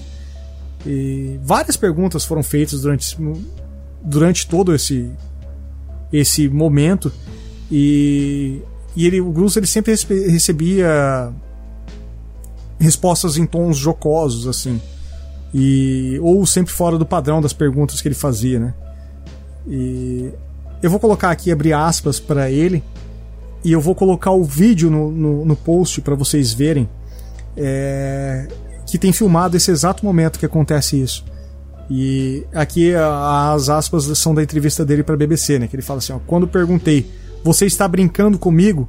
Me atirou uma caixa de papelão e uma almofada na cara. E é literalmente isso. Ele está no quarto, sentado, com o equipamento eletrônico dele ali, registrando tudo. Ele fala assim: ah, você não está me respondendo sério, você está brincando comigo? E uma almofada levanta e dá na cara dele, assim, cara. É um negócio e eles, eles riem, Que né? deselegante, né? É, deselegante. E ele, ele leva numa boa. Ele fala, ah, então é, então é isso mesmo, né? Ele ri. É. É, vai fazer o quê, né? É. Bom, ainda bem que foi uma almofada e uma caixa de papelão, é. né? Imagina se ele pegar na galera do chão e taca no homem. É, vai se, fosse, outro... se fosse a peça de Lego, né? É, outro, é, outro Lego né, disparado do estilingue, sei lá, onde que vem aquele Lego lá. Matava o cara. Sorte do cara que foi um Lego, né? Podia ter sido a burquinha, né? Imagina. É. é. E, e agora eu... a gente vai entrar né, nas partes que eu acho mais polêmicas e duvidosas aí, que geram é... uma dúvida razoável na história, né? E eu acho que é o que deixou o caso mais famoso ali, cara. Foi. O, o que deixou o caso mais famoso, eu não tenho dúvidas. Que foram a sequência de fotos do que a gente vai falar agora, que é a levitação da Janet, né? Uhum. E... Você quer trazer, Vanora? Sim, sim. Manda lá. Ó, durante todo o período que o evento ocorreu, foi começando a se notar que acontecia cada vez mais uma alteração no comportamento da Janet. Ela demonstrava fortes sinais de crises de ansiedade. Eu acho que deve ser mais devido a essa, essa crise de ansiedade, talvez por você ser adolescente, você tá lá na casa, tá, tá sendo sempre vigiada, sempre tem um monte de gente entrando e saindo. Acho que isso deve gerar uma ansiedade na pessoa, né? Não sei o que vai acontecer, o que, que vai voar. Com certeza. E sem ela, é, talvez já sentindo que ela fosse a origem disso, né? Então ela se sente mal por estar tá causando sofrimento, né, para outras pessoas, né? Não, não sabe, né, o que poderia estar tá acontecendo na cabeça dela. É. E o Maurice Gross, ele nunca chegou a detalhar nos relatórios durante a investigação. Porém, em entrevista sobre o caso, posteriormente, ele disse que chegou a acreditar que talvez a menina podia estar apresentando um quadro de possessão. Tá, mas precisa ter mais coisa acontecendo, eu acho que para você classificar a pessoa num quadro de possessão. Acho que uma crise ansiosa só não deve ser o suficiente. É, eu tenho uma dúvida. Isso, esse quadro aí que ele que ele é, declarou, ele fez isso antes ou depois das vozes? Tá aí, não sei, não sei da se... levitação? Não, não, antes dele, não. dele supor que ela tava com quadro de, de possessão, isso foi antes ou depois das vozes? Foi antes, foi, foi antes. antes. tá. Então a, aí eu acho que começa a, o floreio da coisa, sabe? Começa. É. Porque, enfim, a gente vai chegar no, no negócio das vozes, né? Mas eu acho que tem um pouquinho de simulação aí. Ah, sim, sim, não. A foto, cara, a foto ficou famosa. Talvez pela idade que o caso aconteceu, pela época. Mas se fosse hoje em dia, ninguém, ninguém ligar pra essa porra, sabe? Uhum. É. E na noite de 26 de novembro, um médico teve que ser chamado à casa devido ao comportamento selvagem de Janet. Defina selvagem, gente. O que, que tá acontecendo com essa menina, né? Eu tive uma crise de ansiedade que eu saí do prédio que eu trabalhava achando que o prédio ia cair. E eu saí gritando para todo mundo, falou assim, sai daqui que o prédio vai estar tá caindo, não sei o que. Você sabe dessa história, mano, nem sei se eu contei já isso em programas, mas eu tive um problema seríssimo de ansiedade, que desenvolveu uma crise do pânico forte em mim. É, foi na época que eu encerrei o NP, encerrei o UF, encerrei tudo, foi por problemas de cabeça mesmo. Uhum. E talvez, imagina, cara, você tá vivendo uma casa que voa tudo. Eu, eu só tava trabalhando demais. Ah, sei lá, cara, você fica sem dormir fica quatro dias sem dormir, você, você fode já, a cabeça. Já bagunça tudo, né? É. Imagina quanto tempo essa guria tava sem dormir. Uma criança é, ainda. Eu, sim. Com tudo, todo o desenvolvimento do corpo que a gente tava falando no início e tudo. É. É. Eu já tive crise de, de ansiedade, assim, extrema, quando eu trabalhava em hotel, de Eu perder a sensibilidade, tipo, das, da cintura para baixo e ter que ir até Aham. o pronto-socorro de cadeirinha de roda, porque não tava Nossa, obedecendo gente. as pernas. E o que eu achei curioso é que, assim, ela recebeu 10mg de Valium. É, qualquer. Sim, qualquer opiáceo que você toma, ele te derruba. É, pela fibromialgia eu tomo alguns opiáceos quando eu tô com crise, assim, quando você tem que tomar alguma coisa na veia, diretamente no hospital, isso é feito pra assim, ó, eu vou fazer você dormir, vou dar um restart no seu sistema pra você voltar melhorzinha. Então, esse ponto eu achei extremamente impressionante por conta disso. Que foi uma dose suficiente pra colocar a Janet pra dormir. Ô, a menina tinha 13 anos, cara. Né? Acho que de- de- 10 miligramas 10 é uma- miligramas de Valium, eu tenho com 34 e eu bebo cerveja, sou acostumado com. com. Sou acostumado com bebidas, essas coisas. Sim. Não, vai me derrubar, mano. Não Derruba, derruba fácil. Derruba fácil. E meia hora depois, os investigadores ouviram um estrondo vindo do andar de cima. E quando eles foram verificar as meninas, eles encontraram a Janet em cima de uma cômoda, ainda dormindo, ajoelhada em um rádio relógio largo. Como isso aconteceu? É. Era um Tem- relógio tem grande vídeos, que tava. vídeos disso, tá? Tem vídeo disso? Tem vídeo disso. vai- o vídeo vai estar no link do post. Porque eu fiquei confusa de imaginar, tipo, você tá em cima de uma cômoda, tinha um rádio relógio, co- como é que era esse negócio? Não, é, é bem grande. É bem grande. Dava pra. É, era um. Sabe aquele. Imagina um. um- um- não, é um não é um rádio relógio simples. Imagina um, sistema de som antigo, aquele que toca vinil e tem, tem um som, ah, as caixas tá, de som do lado. sim. é. Ah, é mais ou menos daquele tamanho. Isso, isso. É. Ah, tá, já me parece mais razoável, porque eu tava imaginando aqueles rádio relógio que a gente usava antigamente pra não. que você que ele tocava rádio, pequenininha, né? é, e sim.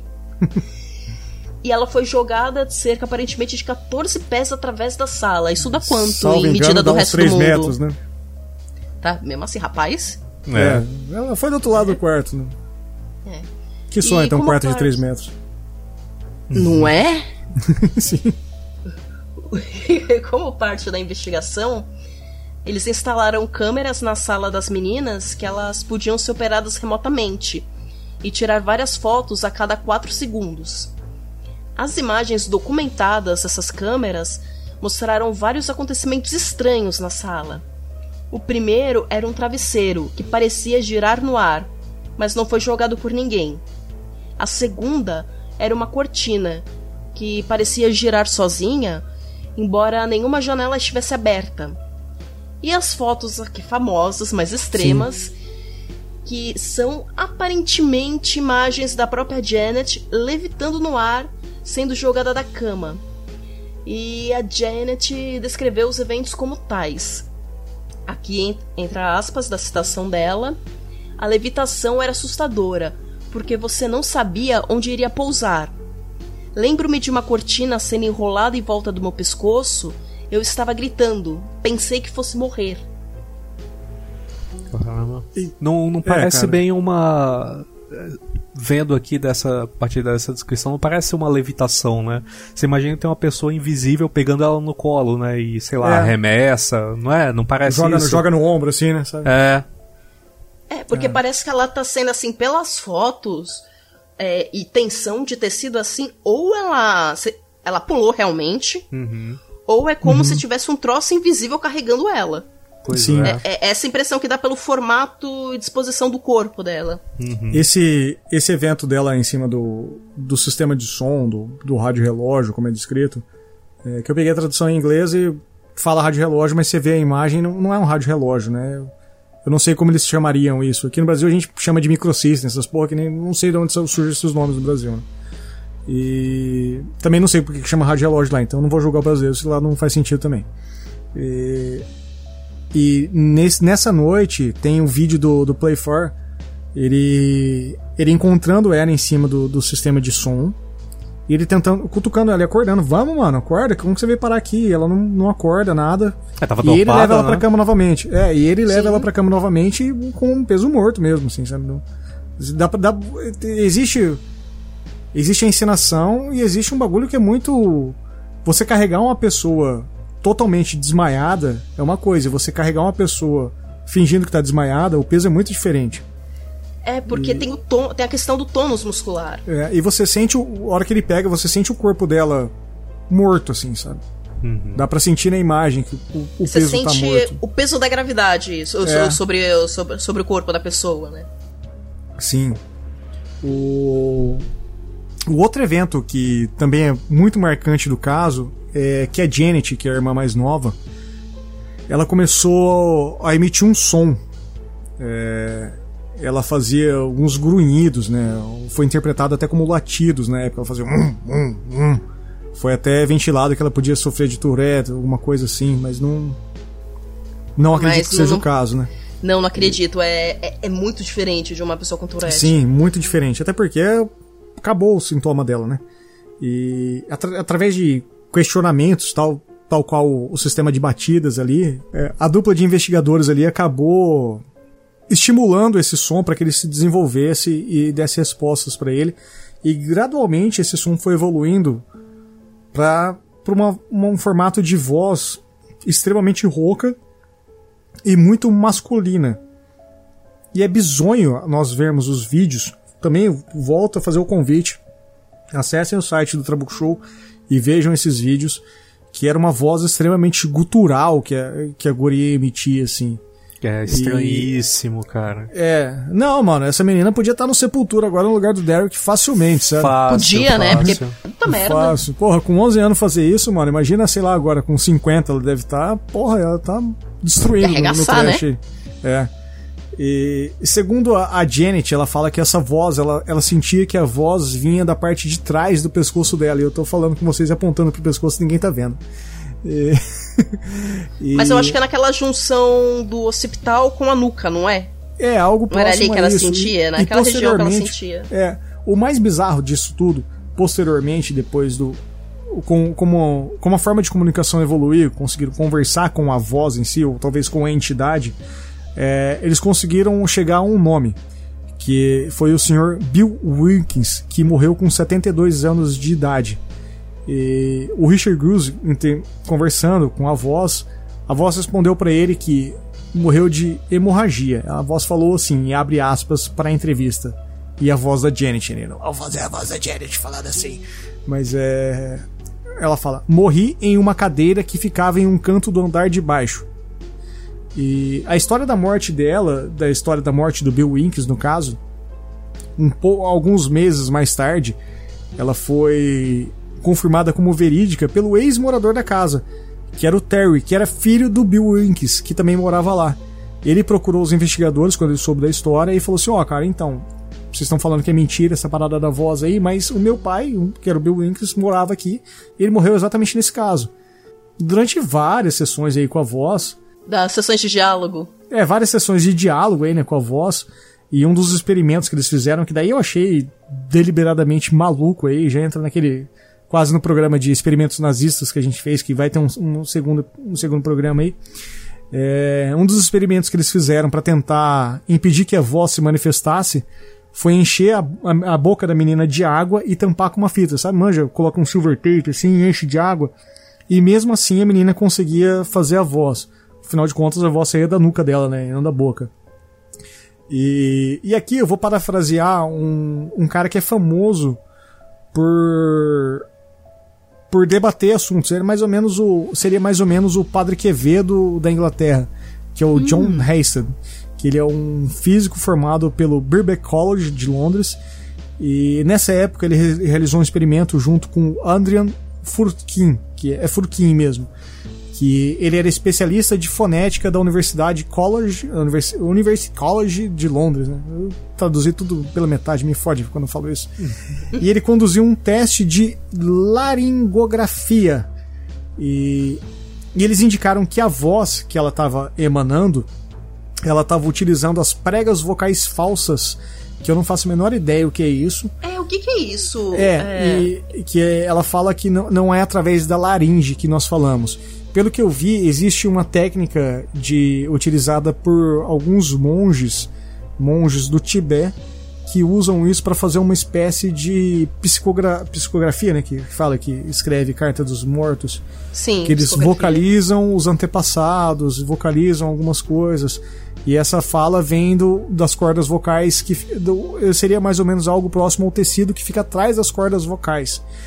Só que utilizar esse tipo de técnica é extremamente danosa pro, pro corpo. Porque ele, ela causa uma série de lesões nas próprias cordas vocais, até na laringe, quando você força muito, muito ela. Porque é algo que não é para ser utilizado, mas você consegue treinar para utilizar ela. E no caso, a, a, a menina ela falava isso dia, o tempo inteiro. Então, esse experimento, por mais que cientificamente corrobore que ela poderia estar tá, tá emulando esse tipo de voz, pelo tempo de utilização dela, hoje ela provavelmente seria muda, sabe? Então, Sim. é muito é muito bizarro quando quando do nada a gente vê que, que, que a voz se encerra e ela volta a falar normalmente, sem nenhum tipo de rouquidão ou nada. A gente vê técnico de futebol gritando o tempo inteiro, tem que tomar uma pastilha Benete, aquela, Benarete, aquelas coisas pra Benalete, ficar né? gago, né? Uhum. Então, e ela não, não tinha nada disso, ela falava e voltava a normal, é um sem nenhum tipo de dano, né? Que a gente consegue observar muito em religião de matriz africana. Uhum. Que a pessoa que tá lá no papel de receber entidade, fazer a entidade falar por ela, muitas vezes o, o nível de tom que ela alcança é uma voz totalmente diferente, não é tipo a pessoa fazendo vozinha.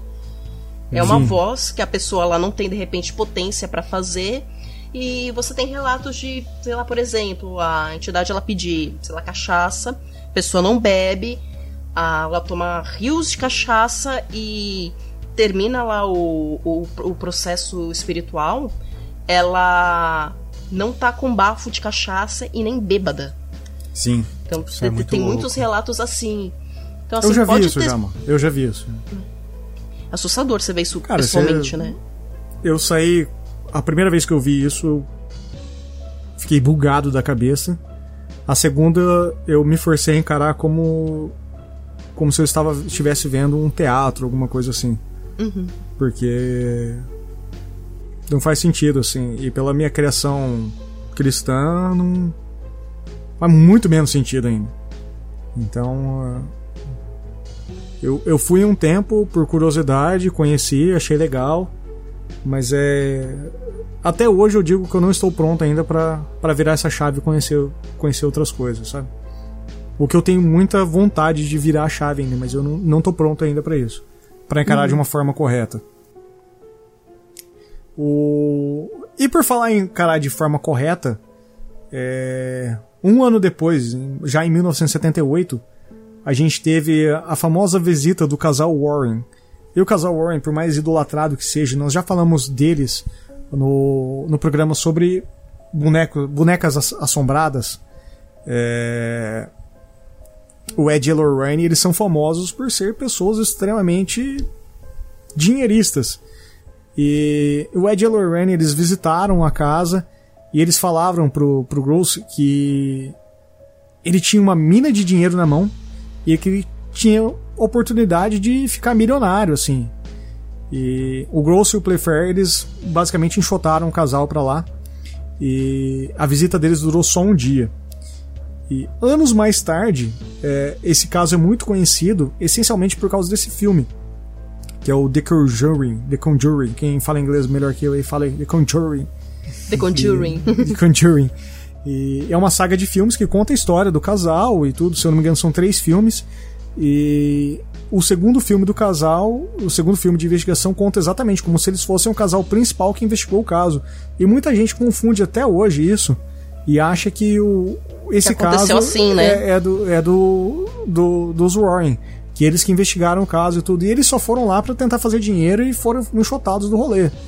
E, inclusive, na, na abertura do filme, as irmãs estavam lá falando, a própria Peg falou e conversou com eles, deram entrevista pro filme.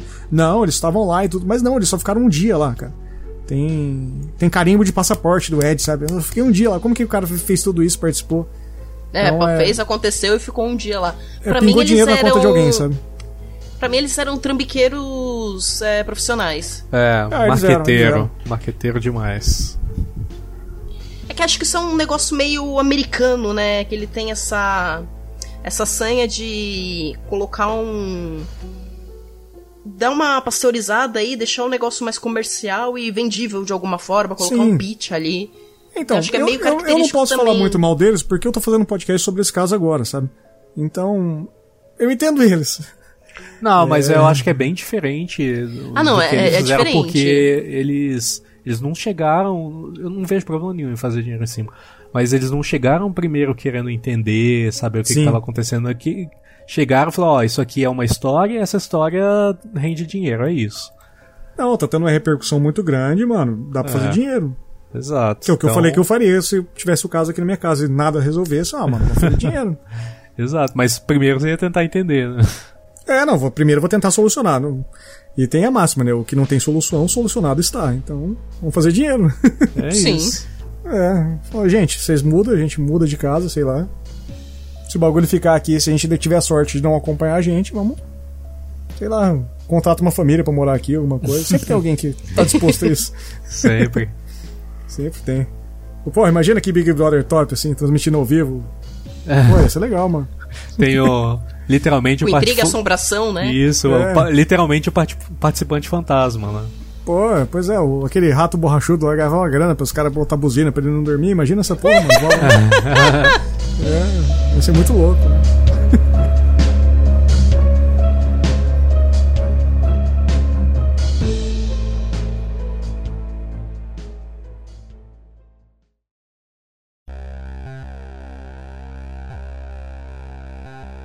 Oi, lembra de quando você gostava de músicas que ninguém mais ouvia, de filmes estranhos, de contos e histórias malucas, e por causa disso cresceu com todo mundo te chamando de pessoa esquisita?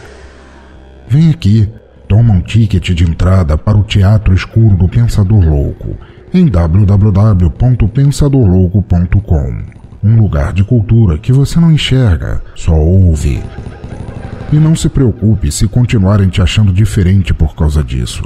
Muito pelo contrário, acho que você fará um montão de amigos por lá.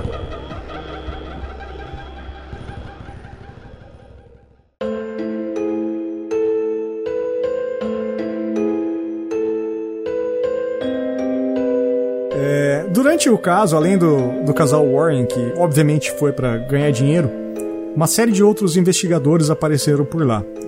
É, inicialmente vieram vários jornalistas para ver o ocorrido. O, além dos jornalistas do Layer Mirror, que fizeram o papel base, eu acredito, de difundir a história. Mas o principal, o principal canal de comunicação foi a BBC. E a Rosalind Morris acompanhado do fotógrafo Graham Morris, que até hoje eu não consegui identificar se eles são um casal. E o Graham Morris, na época, ele foi pro, pelo Daily Mirror pra lá, e já agora já está na BBC. É, eles foram os principais responsáveis por fazer todos os registros jornalísticos do fenômeno ali. E eles gravaram, existem gravações deles de áudio e vídeo, de ruídos, de móveis se mexendo, as vozes da Janet, as principais gravações são através deles. É, além de desse tipo de investigação mais tradicional, vamos dizer assim, aí a gente já entra no no mais no mais pesado, né? Vamos dizer assim. A gente teve o Milbar Christopher, que ele era o presidente da Sociedade de Magos Americanos. E ele visitou a família Hodgson e anotou as ocorrências e ele relatou para a sociedade psíquica depois, né, para a SPR, que o poltergeist nada mais era do que as travessuras de uma garotinha que queria causar problemas e que era muito, muito inteligente. A gente vai falar um pouco disso mais para frente. Lá na conclusão do caso, eu quero que a gente fale mais sobre isso, tá? Não quero não quero entrar nesse detalhe agora. Agora, já em 2015, muito recente, o Joel Nickel, que é um, um membro americano do Committee for Skeptical Inquiry, que é um cara que deve odiar Arquivo X, ele examinou vários documentos ali relacionados ao poltergeist de Enfield e ele afirmou que as fotos da Janet levitando nada mais era do que uma criança fazendo ginástica, segundo as palavras dele, que era basicamente ela pulando ali para para aparecer na câmera e que as vozes que eram emanadas da garota eram puramente ventriloquismo. É, também apareceram alguns médiums, médiums na casa, né? É, vários tipos de pessoas que falavam com mortos. Cara, você imagina, tá acontecendo isso, gente do, do mundo inteiro apareceu ali, né? É, vem a, vem a cepa, né? Veio o mago, É, foi veio tudo, o médium, veio todo mundo. Não é? O que mais me deixou intrigado nesse caso, e que eu falo que o Trabuco Show tem uma, um link de programas, que um vai para Eu sempre. Todo programa tem um link, o próximo programa vocês vão entender do que, que eu tô falando. É, dois médiums brasileiros foram até o local, que foi o Luiz Gaspareto e a Elze Dubugras. Dubugras. E aparentemente eles tiveram algum efeito benéfico na Jenny, na Janet, né? E porque É, eles o- conversaram, tentaram entender. Ah, e- conversaram? É, eles fizeram. Tem o. Eles fizeram o clássico da doutrina espírita, de tentar entender e apaziguar a alma, tentar ajudar, né? E. Eles receberam também a visita do, de um médium britânico. E ele recebeu. realizou vários tipos de comunicações com um corpo da Janet, né? Ele fazia alguns. Era basicamente performances mesmo, né? Dançava e fazia tudo. E até indico todo mundo dar uma gulgada na, nas famosas incorporações dele, que é, é, cara, é, realmente é bonito de ver. É, é bem legal E- mesmo. E um outro médium que apareceu por lá foi o Gary Sherrick. E as conversas com o Gary Sherrick, também em inglês, aparentemente também acalmou por um período o evento. Um É, outro cara que apareceu por lá Trabuco. que. Pode falar. Você falou do Luiz Gaspareto, deixa eu só abrir um parênteses aqui, ele, ele é bem famoso e tal, né? E Sim. teve uma época da minha vida, uns 4, 5 anos atrás, que eu morava lá na região da Vila Madalena. E tinha uma, uma casa que ela tinha assim, parecia uma clínica, ela tinha uma fachadinha branca assim, Uhum. e o, o logo era tipo como se fosse uma sobrancelha, assim, imagina tipo um traço com. Como se fosse um traço de pincel, com aquelas Um, um cerdas logo de assim, qualquer formato- sociedade psíquica, né? é, aí tinha aquele traço ali, e, e assim, eu via muita gente entrando e saindo dali, tipo, totalmente vestida de branco, e parava carros, mas não era qualquer carro, era um ca- carro bacana, Sim. que parava lá, e eu fiquei muito tempo do tipo assim, pô, isso daí é o quê? É uma clínica de alguma coisa, de imagem? É uma casa de massagem? O que que é É um isso? puteiro, né? Que porra é essa? É um né? puteiro. É, é. O que que é? Aí depois de um tempo eu descobri, pesquisando qualquer outra coisa aleatória na internet, que aquela é tipo a casa de atendimento do Luiz Gaspareto. Porra, Olha mano. só. Aí do tipo, gente, nunca ia imaginar. E você vê várias mulheres, sei lá, toda de branco, entrando e saindo, parando Sim. os carrão ali. Não, não tinha manada, não tinha um número grande na casa, só aquele logo. Aí ele falou, gente, o que que é isso? É, ele, não, ele é um nome muito forte, assim, cara. Ele é muito forte mesmo, assim. Forte famoso, né? Famoso. É, a gente vai falar, mais, vai falar dele no próximo programa, então já, já fica o convite aí, mano. A vizinha. É, já fica. Já, já temos alguém que conhece o caso. Já. É mais que, muita, mais que o Globo Repórter faz, por exemplo. o, uma outra pessoa que apareceu por lá, e essa eu gosto muito do, dos predicados dele, que ele era curandeiro, escritor e vidente. E, que é muito fácil, né? Você ser escritor, já que você é vidente e curandeiro, né? Então. Ah, vai É tipo, né? dinheiro Eu sempre, sou, eu sou modelo, cantora e atriz, né? Sim. É isso. Mas eu ainda tô esperando meu produtor montar um novo projeto pra mim, né? Sempre o Mauri É. Júnior falando assim. E o, o Matthew Manning, ele visitou os Hogson e, segundo o conhecimento que ele compartilhou com eles, ele disse que ele conseguiu experimentar as dores de cabeça que a Peg Hogson sentia nos momentos que os fenômenos ocorriam. E posteriormente a Peg disse que em nenhum momento ela sentiu dores de cabeça quando aconteceram todas essas coisas. É, olha aí que estranho. É. E ela recebeu a visita também de um outro cara muito famoso da, da parapsicologia. Esses caras que a gente tá falando, pode ser passando muito rápido, são nomes muito famosos, tá? É- é, talvez você não conheça, eu não conheço, mas é, pelo, por toda a pesquisa que eu fiz do caso, varia colocar eles, porque talvez alguém que esteja escutando a gente fale assim: ah, porra, esse cara foi lá, esse cara também foi lá, pô, verdade. Então por isso que eu tô colocando o nome deles. Um outro que apareceu por lá, já um clarividente holandês, e aí eu- a pronúncia do nome dele eu, eu vou chutar que deve ser Gemelig Milig. E ele visitou o local em outubro de 78, basicamente um ano já depois do primeiro incidente da, da cômoda andando, né? E segundo ele, ele encontrou claras ligações entre os incidentes de Enfield, da casa, né, do Poltergeist, e a filha de Gruz. Que Como? aí pra mim faz sentido. Aí mim, é o único cara que fez sentido pra mim do rolê todo, se a gente pensar no, no movimento sobrenatural mesmo. Porque o acidente foi lá perto. Não, não foi lá perto, mas era uma menina que chamava Janet, morreu também na, na flor da idade, era muito jovem, se eu não me engano ela tinha 17 anos quando faleceu. É, Eu acho que se ele E a- sentiu alguma coisa, ele sentiu mais a intenção do, do Goose lá de resolver, né? Sim, Talvez seja é. isso, né? E quando a gente fala em, a manifestação, a movimentação alimenta o evento, é, eu imagino que ele devia ter uma força de vontade de fazer isso acontecer e tornar isso real muito forte. Então talvez ele seja o grande catalisador do evento. Né? Faz sentido. Pra gente dar uma conclusão no caso aqui, é, a Peg Hodgson ela morou na casa até ela falecer. Ela faleceu em 2003. E pouco tempo depois que isso aconteceu, já em 81, ainda em 81, né? O filho mais velho dela, o John, acabou falecendo com 14 anos. É, a Janet notícia saiu de do- casa. Do que ele faleceu? Ele faleceu de um problema no rim. É, sem, sem relações, assim. E a Janet saiu de casa quando ela tinha 16 anos. Ela se casou. E ela teve um- a perca de um filho com 18 anos. Que isso ela acha que é relacionado ao caso. É, o Maurice Cruz, que era um dos principais investigadores, ele faleceu em 2006. E a Peg Hodgson, é, por mais que o caso tenha tido todo todo tipo de publicidade em si, todo todo momento, ela nunca tentou lucrar com o caso, sabe? E ela sempre tentou diminuir o máximo de notícia e evidência que que acontecesse. Ela só queria Mas- paz, né? Ela só queria paz. Pô, imagina, mano, é o que a gente tava falando no começo do programa.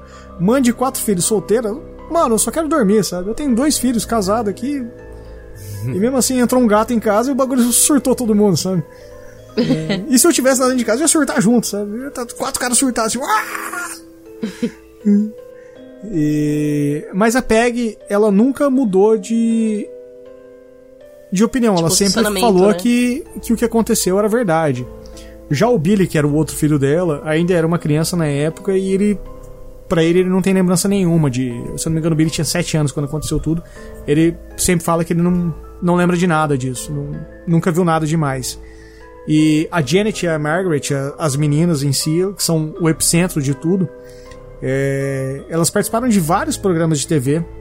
É, o principal deles são os documentários da BBC, se não me engano, são três documentários da BBC. E elas sempre falam que os fenômenos eram genuínos.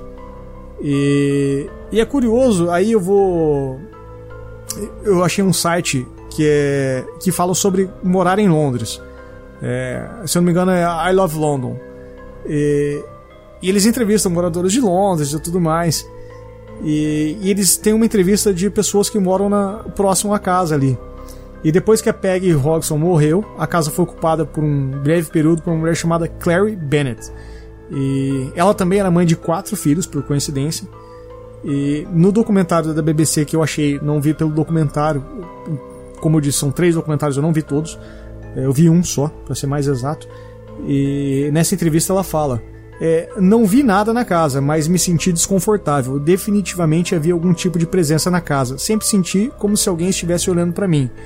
E a Claire ainda disse que os filhos dela acordavam no meio da noite e ouviam passos de pessoas andando no andar de baixo e conversas. E ela descreveu ainda sobre histórias da casa, de eventos assim. E quando ela ficou sabendo do caso, o- a primeira coisa que ela fez foi se mudar do rolê. E nesse site, da, ainda continuando, é, tem entrevista de um cara que tá morando lá. E ele fala: Ó, eu sei que aconteceu aqui, eu tô morando aqui, mas eu não quero que nada venha aqui, nada venha aparecer, porque eu tenho crianças aqui, eu não quero que eles fiquem sabendo simplesmente sobre isso. E segundo ele, nada acontece na casa, mas que ele é comum ver evidências de vi- virem investigadores paranormais, ficarem ali fazendo documentários. E inclusive o cara que tá morando na casa do Vic Nottingham hoje, é, eu não consegui encontrar o nome dele. Mas ele chegou a montar um canal do YouTube e ficou até semi-famoso porque ele fazia pegadinhas com esses caras. Então, tipo, ficava os caras de vigília no, na- no acampamento ali tentando fazer alguma coisa e ele ligava o irrigador, sabe? E molhava todo mundo assim. Então, eu, gostei, eu gostaria muito de ser o vizinho dessa casa, sabe? Só pra poder fazer isso. Devia ser muito divertido. E o canal dele foi encerrado extremamente por causa de processos que ele tomou. Mas essa história ocorreu aí, por isso que não, não tem os nomes de canal e nada, mas de algum momento deve ter algum canal replicado e algum vídeo dele replicado Com certeza. YouTube. Com certeza. Se vocês acharem, me indiquem aí que eu coloco aí no link do post, faço no próximo programa eu faço a citação e tudo mais, numa boa. Um negócio curioso que eu vi, é, hum. não sei se esse vídeo é, é, eu acho que é, eu acho que é recente sim. É, um brasileiro que foi para lá tentar tentar ver a casa, tal, conversar com os moradores hoje.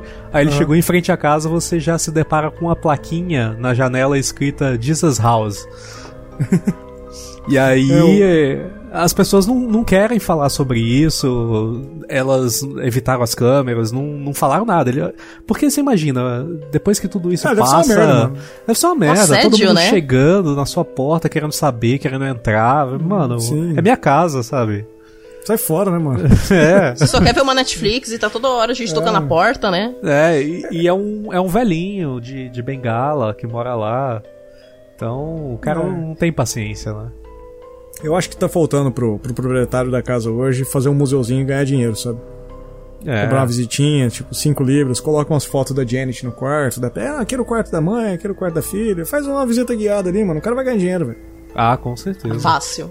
É, eu acho que tem sei lá, esse tipo de, Tem um de potencial casa, assim, econômico, não, né? Não, não é um lugar que tinha que a pessoa morar mais, porque é inviável pra pessoa, cara. Não é, não é saudável pra alguém morar num, num, lugar, num lugar assim.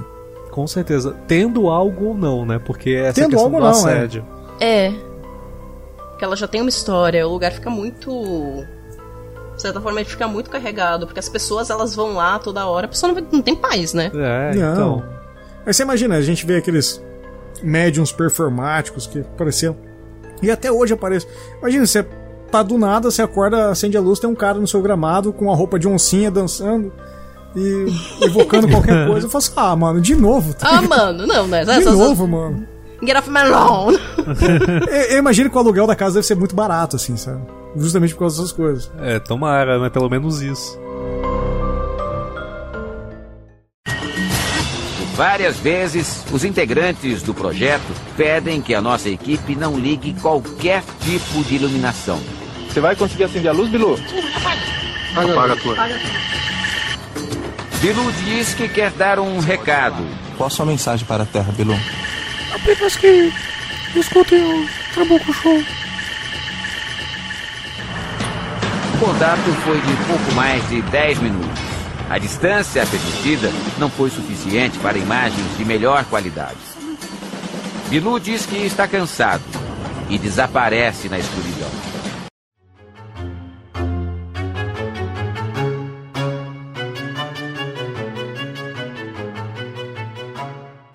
É, mas vamos fazer o seguinte.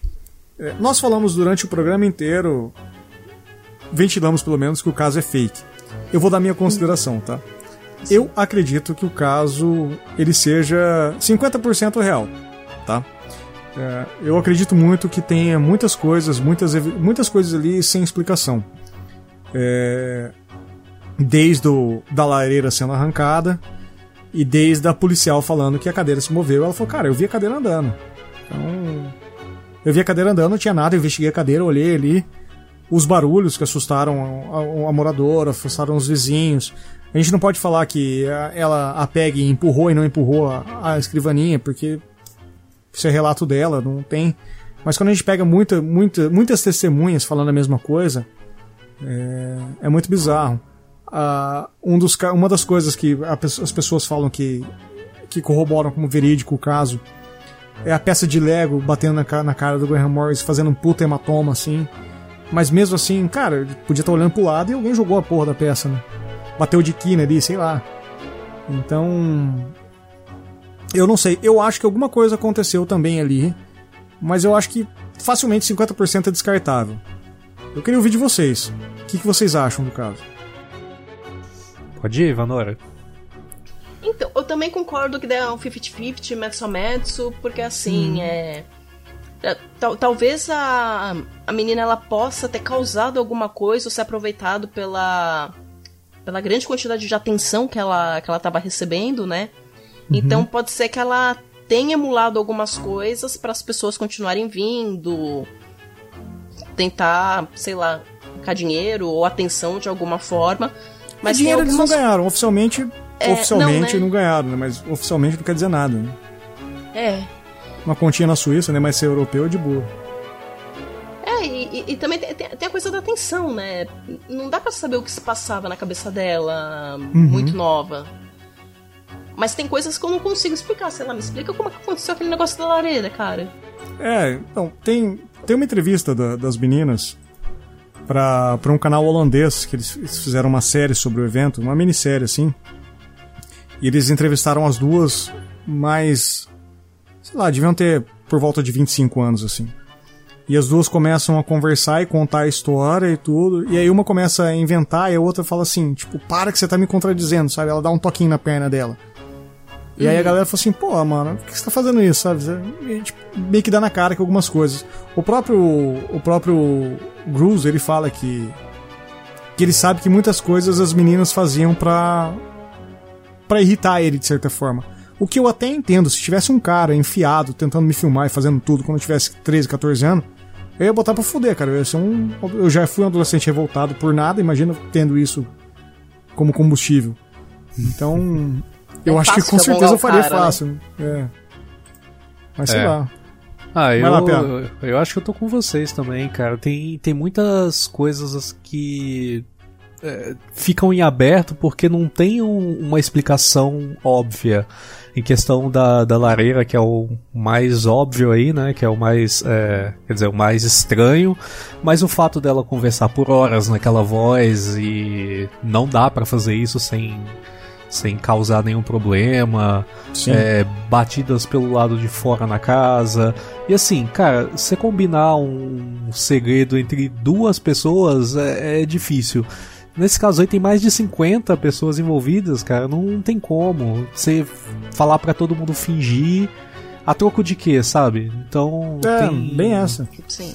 Eu acho que o fato do, do Grills também estar envolvido nisso influenciou muito em como ele observava as coisas, né? Porque ele era um cara que queria realmente acreditar em tudo aquilo. Uhum. É, mesmo ele sabendo que tinha coisas que claramente eram falsas, né? Mas ele, ele tinha a intenção de, de ter aquilo como uma verdade, de encontrar, na verdade, um, algo ali, né? Então. é, tem muito o dedo dele nessa, nessa história. Então, É, eu também fico com essa coisa aí dos 50% aí, porque tem, tem coisa que não bate, cara, que não dá pra tem, explicar. não, a famosa foto dela levitando, se você olha a foto, você consegue ver claramente que ela pulou. É. Mas o, o vídeo dela dormindo em cima do, do sistema de som, vou chamar assim sistema de som, é bizarro.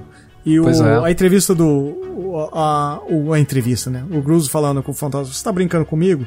E voa um travesseiro na cara dele. Uhum. Claramente pode ser um efeito especial feito por todo mundo ali, mas eu acho que não- nesse ponto os caras não iam fazer. tentar fazer um bagulho muito fake, assim, sabe?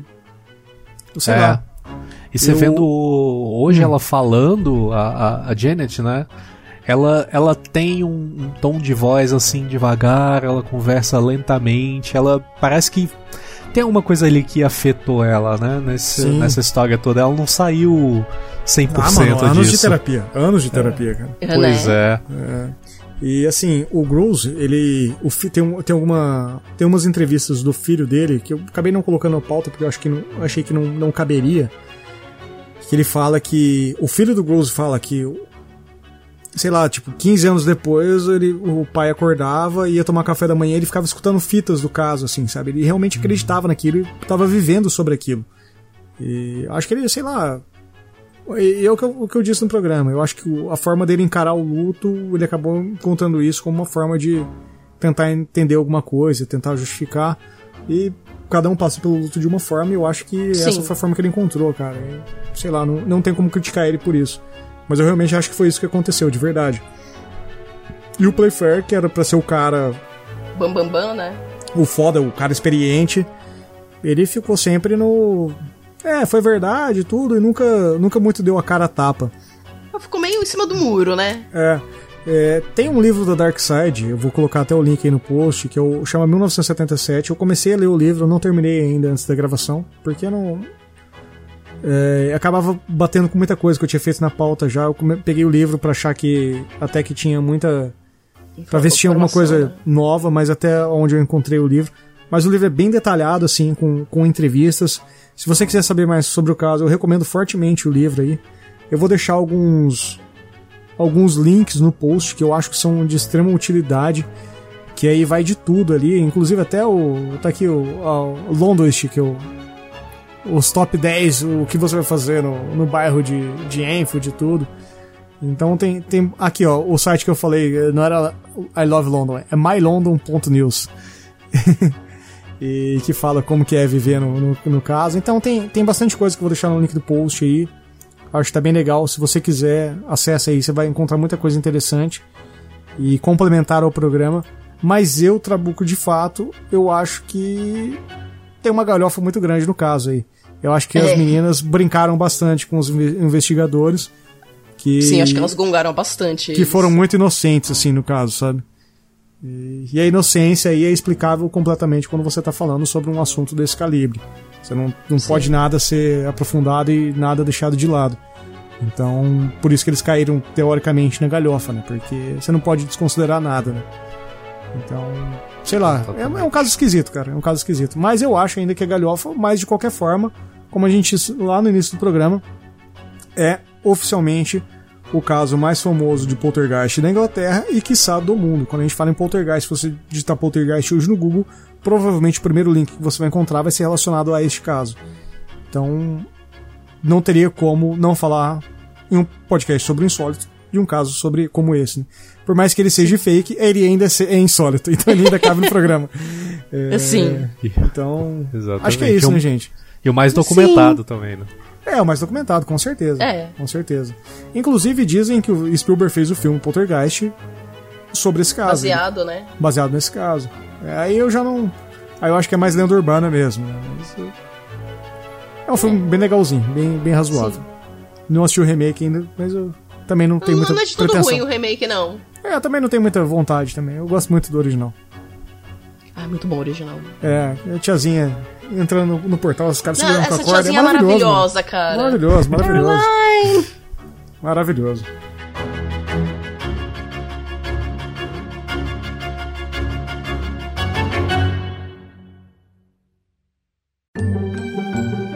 Está gostando de um dos convidados deste programa? Acesse em nosso site a página Nosso Time e descubra quais outros episódios essa pessoa participou e suas origens dentro da Podosfera, seu trabalho offline e online pelo mundo.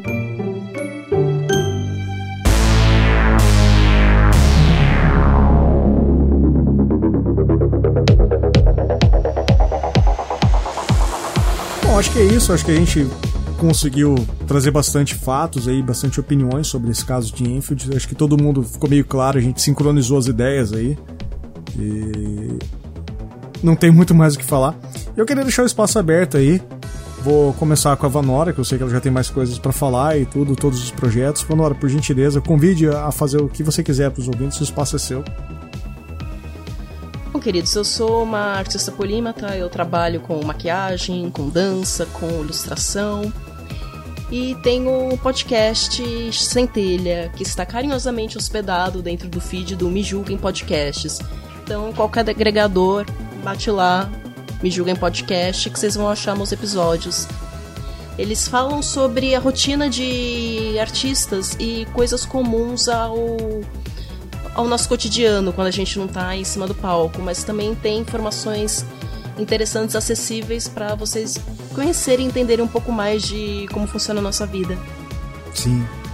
Há, há uns 10 dias atrás, isso totalmente atemporal para quem está ouvindo o podcast, estava eu e minha esposa tomando um vinho aqui conversando e a gente começou a falar sobre dança e tudo, que a gente estava querendo colocar as crianças, a, a minha filha entrou no balé, ah, a gente querendo colocar o Raul para dançar também, porque é uma Sim. forma de expressão e tudo. E, e aí a gente falando o que, que vai dançar e tudo, que não conhecia ninguém, assim, próximo, próximo a nós que tinha. Falei, pô, tem a Vanora, ela dança tudo. E, ele ficou mó, mó curioso. E a gente entrou no seu Instagram. Eu entrei no seu Instagram e comecei a mostrar os vídeos seus Sim. dançando e tudo. E você postou recentemente alguns vídeos antigos, assim, tudo. Sim. Eu achei bem. Cara, eu achei muito legal, assim, tudo. Fiquei orgulhoso de ver você dançando, de verdade. Eu achei, eu muito legal. Ah, obrigada. não, de verdade, sério mesmo. Gostei bastante. PA, por gentileza, mano, seu convite, pode fazer jabá o que você quiser, fica à vontade, mano. Ó, oh, beleza. Primeiro, quero agradecer o espaço aí, foi muito bom voltar a gravar e participar desse podcast que eu tô escutando direto. Trabuco Show me acompanha aqui nas, na minha rotina de, de artista também. Não faço tantas coisas quanto a, quanto a Vanora faz. Mas eu sou concept artist, estou trabalhando num, nos projetos legais aí, uma provável série de TV, se der tudo certo. Então tem Hum. as coisas, é, as coisinhas bacanas aí. Se o pessoal quiser dar uma olhada no meu Instagram e seguir lá, é CubicP ou CubicPA, para ficar mais fácil. É só buscar lá, tem todos os links de Twitter, tem Instagram, ArtStation, tá tudo lá. Tudo com esse nome, você consegue me achar. Muito bom. Como no clássico, você pode entrar no site do Trabuco Show, você vai encontrar a fotinha do participante, tudo, todos os links dele, vai ter uma página só pra Os ele. links bonitinhos. É, o que precisava, você encontra lá e se não, se não puder, vai passando aí, Pia, que a gente vai colocando mais link lá. For agregando mais coisas, a gente vai colocando lá. Vira um LinkedIn do- dos participantes, sabe? É, bom, pessoal, é, acho que é isso. É, eu tenho que agradecer a Vanora novamente por estar aqui. Ao PA por estar aqui, por se dispor a participar. O PA, como a gente disse, é, é ouvinte nosso, entrou lá no grupo, quis participar, se dispôs a participar. Então o podcast é aberto. Se você está ouvindo agora, não é nada distante participar do podcast, é só falar que quer participar, a gente tá junto. O podcast é feito por mim, para os ouvintes, e dos ouvintes para mim. É, a relação é recíproca. Então entrem lá no grupo do Telegram, vamos, vamos trocar uma ideia. E obrigado aí, galera. Obrigado mesmo. Obrigado por estar participando. Esse é o primeiro podcast de 2021. E tomara que a gente con- consiga concretizar todos os planos de podcast de 2021. Que tem coisa muito doida aparecendo aí. Valeu, galera. Abraços. Até o próximo programa. Falem seu tchau. Tchau. Tchau. Tchau.